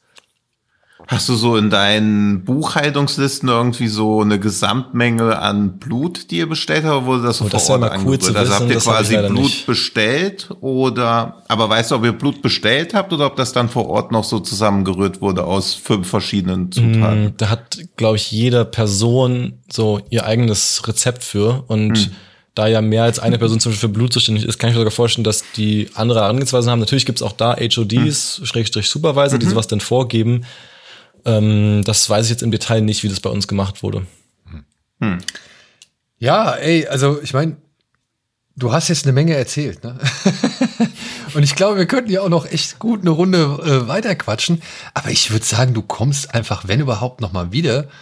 Und vielleicht, was ist da, was ist das nächste, was du jetzt machst? Also was ist, Ja, da können wir noch gut Vorstellungen nehmen. Das könnten wir nicht bei Genre geschehen und auch, glaube ich, Kino Plus beides. ja, also machen. was, Also das nächste, was rauskommt, jetzt mal abgesehen von irgendwelchen Filmen, wo ich Komparsenauftritte habe, das ist glaube ich nicht so erwähnenswert. oh ja, sag doch mal, Ähm, wo bist du, wo, wo kann man dich sehen? Ähm, das nächste, was da kommt, ist zum Beispiel Wochenendrebellen, dieser Ah, der Florian Fußballfilm. David Fitz Film, Fußballfilm. Ja. Da musste ich leider einen Schalke-Fan spielen unter anderem. äh, ich habe ich hab mehrere Fans gespielt und ähm, in mehreren, also es war natürlich ein Stadion, aber wir haben mehrere Stadien quasi gefaked dafür. Und ich habe mehrfach äh, Kompasserie gemacht für den Film. Weil es aber normal so ist, dass du nicht für jede einzelnen Anlass komplett neue Komparsen hast. Du holst einmal eine Gruppe und versuchst die möglichst oft zu besetzen und das dann auch an wenigen Tagen zu schaffen. Dass du immer nur ganz, du hast dann wenige Komparsentagen, da ist dann die, also du hast, gibt ja jeden Tag ein Callsheet beim Film, wo jeden Tag nochmal für alle alles drin steht. Also alle Leute, die am Set sein werden, sind da erwähnt. Du hast jedes Department erwähnt, da steht für jedes Department, SFX-Department muss Nebel mitbringen, die müssen Blut mitbringen, die müssen die Waffen mitbringen und so weiter. Dass alle nochmal für alles eine Übersicht haben. Der Running Gag ist, dass das niemand je liest, weil du hast auch für alles ein Location Sheet, du weißt bei jedem, hast über eine, so eine Grafik mit einem kompletten Geländeplan, du hast eine komplette Kontaktliste, du hast eine komplette, ähm, je nach Erlaubnis, auch nochmal die Drehbuchseiten und so weiter. Und es ist halt eine Mail, die du jeden Tag mindestens einmal kriegst, oder du kriegst es, also zweimal, du kriegst es einmal als Prelimp, also so grobe Vorfassung, schon im Laufe des Tages. Und dann nach Drehschluss, wenn du es wirklich sicher weißt, die finale Version. Das hat noch jedes Mal, wenn eine Änderung kommt, auch nochmal. Also du hast halt schon so mehrere hundert E-Mails als normales Crewmitglied nur, weil du das jeden Tag kriegst. Und das lesen nicht immer alle jeden Tag, glaube ich. Ich natürlich schon. Und ähm, wie sind wir jetzt darauf gekommen? Du sollst eigentlich sagen, dass du bei Hunger Games als nächstes was Nee, Genau, warum? gemacht Ja, hast. genau. Wir, also wir kamen über deine Achso, Statistenrollen. Komparsen. Das, das, das in den Komparsentagen Komparsen. ist dieser Anhang zehnmal so lang, weil halt alle, also du hast natürlich an einem Komparsentag auch viel, viel mehr Kostümleute, viel, viel mehr Maskenleute, viel, viel mehr AD-Leute, die sind aber nur für diesen Tag da. Und das habe ich, deswegen macht man es immer möglichst an wenigen Tagen, dass du dann einmal ganz kurz diese Welle an Komparsendrehtagen wegmachst und dann sind die Leute alle wieder weg. Und das hatte ich zum Beispiel beim Wochenende. Aber der nächste Kinostart, genau, ist am November ähm, der neue Tribute von Panem-Film, Songbirds of Snake. Da war ich auch sehr, sehr lange und war Production Assistant für den Regisseur, was nochmal eine ganz andere Erfahrung war, weil du halt für eine Person wirklich fest zuständig bist und die halt monatelang begleitest und das ja auch zufällig die Position ist, die ich mal haben will, was das sehr wertvoll gemacht hat. Und dann im Februar die Apple-Serie Constellation, da war ich dann streng genommen eine Stufe höher. Das ist auch bei den Assistenten, gibt es da so eine Art Hierarchie, welche Stelle wie viel wert ist. Und da war ich Assistant to Executive Producer slash Showrunner. Das ist so eine Weltraumserie, ähm, die im Weltraum spielt. Und wie ist Francis Lawrence so? Francis Lawrence ist sehr cool. Ich habe äh, viele wertvolle Kontakte an diesem Projekt mitgemacht. Natürlich habe ich mir auch dort äh, Blu-rays signieren lassen, auch, auch für Freunde, weil ich finde es nicht so schlimm und ich habe bisher noch nie extrem Abweisung dafür bekommen. Ich kann mir vorstellen, dass die meisten Menschen sich auch eher freuen darüber, wenn es nicht so oft passiert.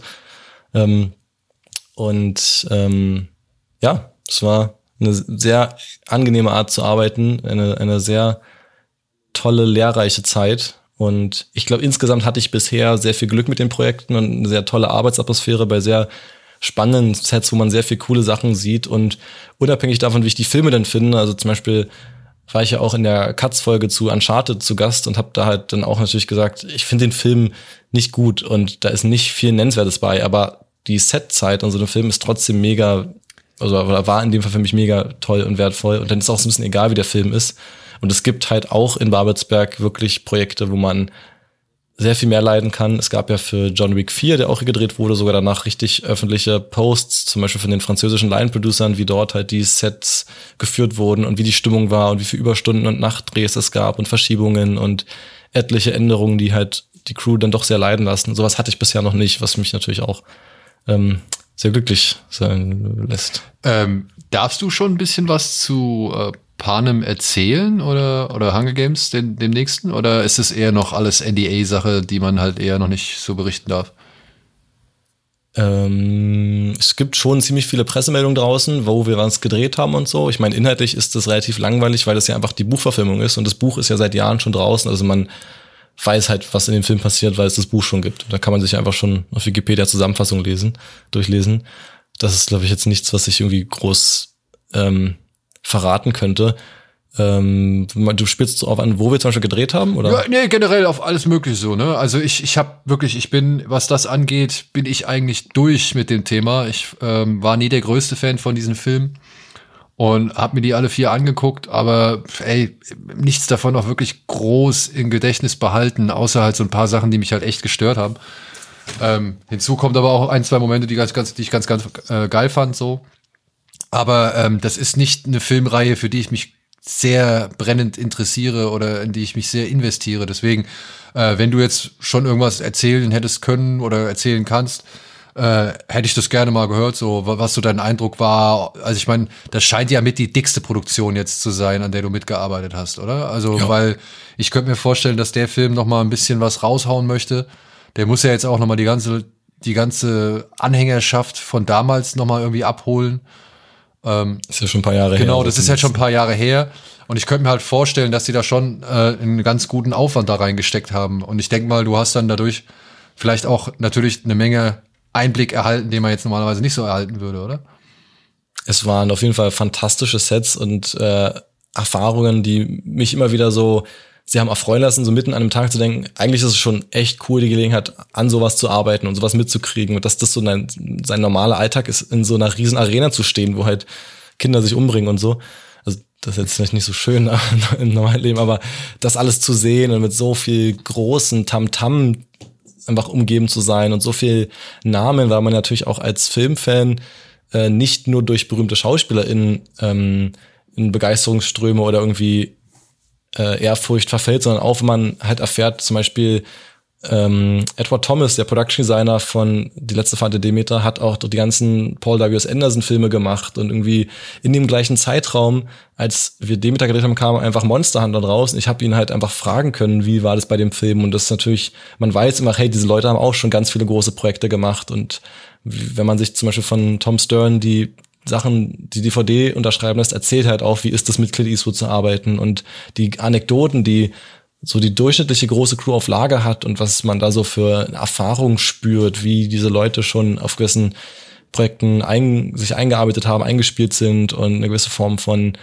Lebenserfahrung auch in diesem Film dann steckt, das ist schon für mich sehr berührend und, und stärkt auch eine Motivation an so einem Tag sehr. Ja, das kann ich mir vorstellen. Ich würde auch zu jedem, ich glaube, ich würde zu jedem hingehen und sagen, sag mal, wie war es mit dem oder was war da mhm. und hast du mal was zu dem oder hast du schon mit Ach so, ja, ein Standardmove immer erstmal die Crewlist auf IMDb abzugleichen und dich richtig so rauszuschreiben, weil man, egal wie begeistert man ist und ich bin großer Verfechter davon, dass der Abspann zum Film gehört und natürlich hat man dann auch Zeit, sich die ganzen Sachen alle durchzulesen, aber du merkst ja nicht im Kopf von jedem Film, den du magst, alle Namen. Dann kann es auch mal sein.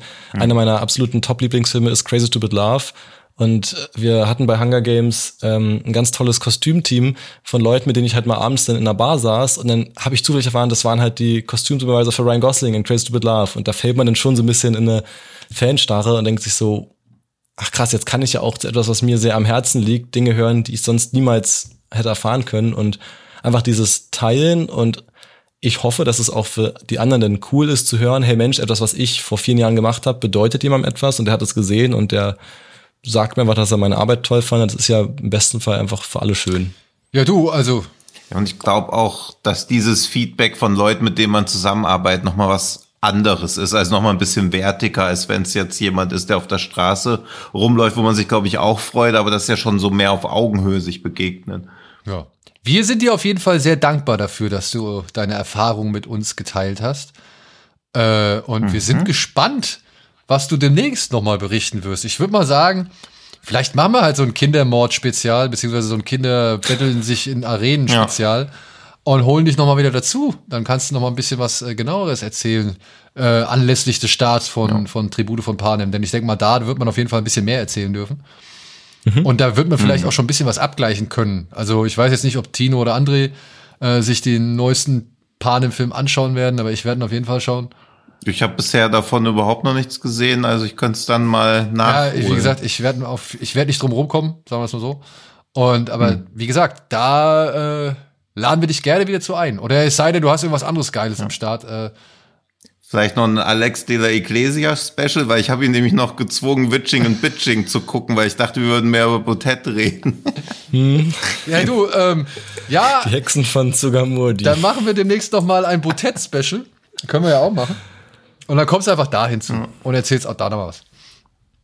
Aber ich würde es. So jetzt. Ja, damit den Film nicht umsonst gesehen normaler hast, weil Mensch, ich glaube. Ja, ich meine, ja. ich will ja gar nicht erst anfangen. Das ist jetzt etwas, was ich auch bewusst, äh, wo ich mir bewusst auf die Zunge gebissen habe, so gesehen, um mal zu erfragen, was so der filmische Werdegang ist, beziehungsweise welche Filme halt einflussreich waren für das, was du jetzt eben halt machst. So. Ich glaube, wenn wir damit jetzt anfangen würden, dann würden wir morgen mhm. noch hier sitzen und dementsprechend, äh, das kann mhm. ich leider nicht verantworten, äh, weil dann kriege ich von der Familie aufs Dach. Aber ja. trotzdem, aber ihr könnt ja auf Spotify oder wo auch immer Kommentare hinterlassen und bei sieben, sieben Kommentaren reden wir nochmal drüber, was Luis dazu gebracht hat, welche Filme ihn dazu gebracht haben, das zu machen, was er machen will. Du hast es sieben jetzt bewusst so hervorgehoben und betont? Ja, also, also wenn die nicht zustande kommen, müssen wir eh nochmal alles grundsätzlich überdenken. Ich wollte es als recht realistisch okay, etablieren. Gut. Aber aber nicht nur einen, sonst schreibt wieder sein Vater, wenn er das nächste Drehbuch fertig hat, ja, stimmt, dann irgendwas. Ja. Der ist ja auch ein bisschen anstrengend, so mit Cellphones vom Set verbannt und so, ne? Also, das ist halt immer so eine, ist nicht alles einfach bei, bei Herrn Nolan. Gut, aber wo wir schon beim Thema einfach sind, hast du noch einen einfachen Schrecken von uns? Nee. Hast du nicht? Gut. Dann ich wollte was von Bottet-Filmen raussuchen, aber die Ein-Sterne-Reviews sind alle so dann implizit halt auch menschenverachtend. Oh. Yes.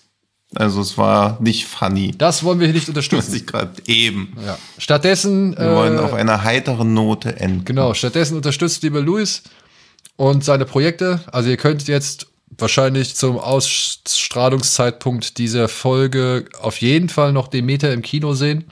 Habe ich auch ja, gemacht. Wochenendrebellen auch. Der kommt ja erst noch, oder? Ja, ja, aber ja. den im Hinterkopf. Ja. Der kommt wann? Zwei Wochen?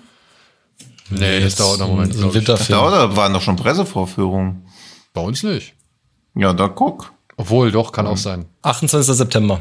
Ah ja, gut. Dann ein Monat hin, Alter. Ja, dann habe ich gedacht, der kommt im August. Entschuldigung. Ich entschuldige mich bei allen Wochenendrebellen, die hier anwesend sind. Ja, und auf deine Sci-Fi-Serie, von der du jetzt gesprochen hast, ja. äh, bin ich jetzt auch mal gespannt, weil tatsächlich ist diese Serie noch nicht so groß von auch Apple beworben worden. Die haben jetzt gerade erstmal Werbung mhm. gemacht für The Changeling zum Beispiel mit Lakeith mhm. Stanfield. Mhm. Das habe hab ich mitbekommen. Foundation ist natürlich immer noch das Thema, so. Und, aber jetzt mal kurz einmal gefragt, äh, hält das mit, Foundation mit? Ich habe Foundation noch nicht geguckt, aber ähm, es waren die besten Drehbücher, für die ich je gearbeitet habe. Oh. Kam sich jetzt. Okay. Ähm, also gut, ist sie jetzt auch äh, Relation genau. gesetzt, aber immerhin. Aber ich also fand's, ich, ich fand's, andere äh, ja auch geguckt. ich fand's äh, sehr cooles Projekt erneut und ähm, es gibt extrem spannende Sachen in dieser Serie. Also es ist eine sehr viel so übers vertwistete verschachtete Erzählen und ungewisse arbeitende Serie. Kombiniert mit sehr toll gemachten Weltraumbildern und dann wurde auch am Polarkreis in Finnland gedreht und so weiter. So optisch und inhaltlich hoffe ich mir sehr viel Gutes. Ich habe halt noch nichts gesehen davon. Das ist immer so das Ding, dass man halt teilweise wie bei Demeter zwei Jahre wartet und dann das sieht, wo man vor langer Zeit gearbeitet hat. Und ich muss auch dazu sagen, ich weiß nicht, ob das allen so geht. Ich bin ja natürlich noch verhältnismäßig jung für Durchschnittsalter 50 in der Produktionsbranche und ich habe jetzt erst ein paar Jahre in diesem großen Feld gearbeitet, aber wenn man bei so einer Produktion wirklich länger dabei ist, ähm, funktioniert das, kann ich das nicht mehr als Kunstwerk so richtig wahrnehmen, weil ich teilweise so viel entweder oder alle Sets schon vorher gesehen habe und ich die ganzen Immersionseffekte ja durchschaue, auch wenn ich mich dann halt am Set vor den Masken erschrocken, erschreck, erschrocken, erschreckt habe. Und äh, aber einfach weiß, ah, okay, das war an dem Tag, da war, das ist Indoor, das ist Greenscreen, diese Sache haben wir, die ist kaputt gegangen, das ist eigentlich Pappmaché. In diesem Bett habe ich auch aus Spaß mal kurz gelegen oder da bin ich auch rumgeklettert. Da habe ich ein Selfie gemacht, da haben wir das Abschiedsfoto gemacht. Äh, aus diesem Krug haben wir bei der Abschiedsparty dann angestoßen. Solche Sachen, die zerstören halt einfach so diesen Immersionseffekt, den so ein Film hat. Und man weiß einfach zum Beispiel, ah, das haben wir eigentlich andersrum gedreht, da fehlt die Szene, das ist kürzer geworden, das haben sie neu synchronisiert, da sagt er eigentlich was anderes. Und dass man so beschäftigt die ganze Zeit, sich nicht so richtig fallen lassen zu können in den Film, dass ich wahrscheinlich all diese Filme nicht so bewerten oder wahrnehmen kann, wie jetzt ihr zum Beispiel Demeter. Ähm, und natürlich achte ich dann gerade im Finale die ganze Zeit panisch drauf, wann endlich mein Gesicht zu sehen wird. Wir alle. Aber das ja. machst du jetzt nur bei den Pro Projekten, bei denen du beteiligt warst, nicht bei anderen Filmen. Nee, nee, nee. Also ich finde es schon auch sehr, also ich finde es sehr furchtbar, wenn es überall so wäre. Und das ist auf keinen Fall ein Automatismus, den ich jetzt unterdrücken müsste bei anderen Filmen. Sicherlich ist ein gewisses Wissen übers Filmmachen von Nachteil, wenn man es drauf ankommen lässt. Aber ich finde, das kann man sehr einfach wegdenken. Und es gibt Leute aus meinem Umfeld, die das so machen, die auch beim Gucken die ganze Zeit nur denken, ah, wie haben sie das jetzt gefilmt und so. Das finde ich sehr unschön, weil mir Film halt auch als Kunstwerk wahnsinnig viel bedeutet und ich auch sehr gerne aus der unbeteiligten Perspektive über Filme nachdenke. Es ist ja so, dass es mir nur bei Filmen, wo ich beteiligt war, nicht mehr gelingt und bei den anderen aber auch kein Problem ist, das wegzudenken und so. Und dann halt eher im Nachhinein beim Making-of gucken oder beim, wenn ich den dann das fünfte Mal gucke, explizit mit dem Gedanken, vielleicht noch mit Audiokommentar, wie haben sie das denn gemacht? Irgendwie, letztens habe ich nochmal, wollte ich einen Creature-Feature-Filmabend machen, haben wir mit Open Water angefangen und ich habe mich die ganze Zeit gefragt, ja, die Haie sahen eigentlich schon ganz gut aus. Und dann gucke ich danach, okay, die haben einfach wirklich im Ozean mit echten Haien gedreht und sowas. Finde ich dann eher im Nachhinein cool, mhm. dass ich das nicht beim Schauen so bedenke, sondern es ist eher so ein nachklären. Ja, wobei ich finde es ja nie schlecht, wenn ich da sitze und denke mir, wie haben sie das gemacht? Weil dann muss ich, ja, dann, dann mhm. funktioniert für mich die Illusion, weißt du? Ja.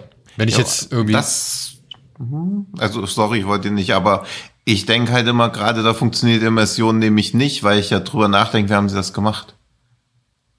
Ja, aber also, ja, aber dann ist mir wieder bewusst, dass ich einen Film gucke. Also sobald ich drüber nachdenke, wie das, was ich mir da angucke, gemacht wurde, also ich bin da auch immer hin und her gerissen, weil einerseits finde ich auch, dass das ein Qualitätsmerkmal für einen Film ist, andererseits macht es aber auch immer ein bisschen die Immersion kaputt.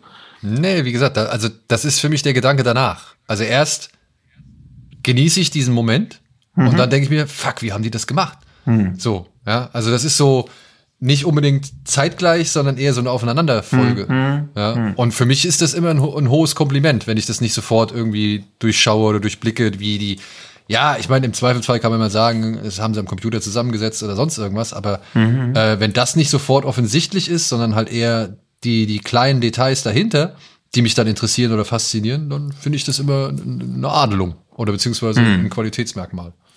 Mhm. Ich finde es gerade bei Horror würde das potenziell am einfachsten gehen und das habe ich, glaube ich, eine Zeit lang gemacht, als ich deutlich schreckhafter noch war beim Horror gucken, so als Teenie, wenn man so anfängt mit zum Beispiel, einer der ersten, wo ich dann habe, ist, um den Bogen zum Boté zu schließen, Rack, mhm. wo er auch so ein furchtbares Monster spielt. Da kann man sich schon, wenn man so ein bisschen weiß, immer wieder einreden, ah, okay, hier muss ja noch eine andere Person im Raum sein, die die Kamera hält. Da hat jemand die Angel gehalten. Das Licht ist ja eigentlich nicht wirklich so und das ist jetzt geschnitten und das sind an anderen Sets.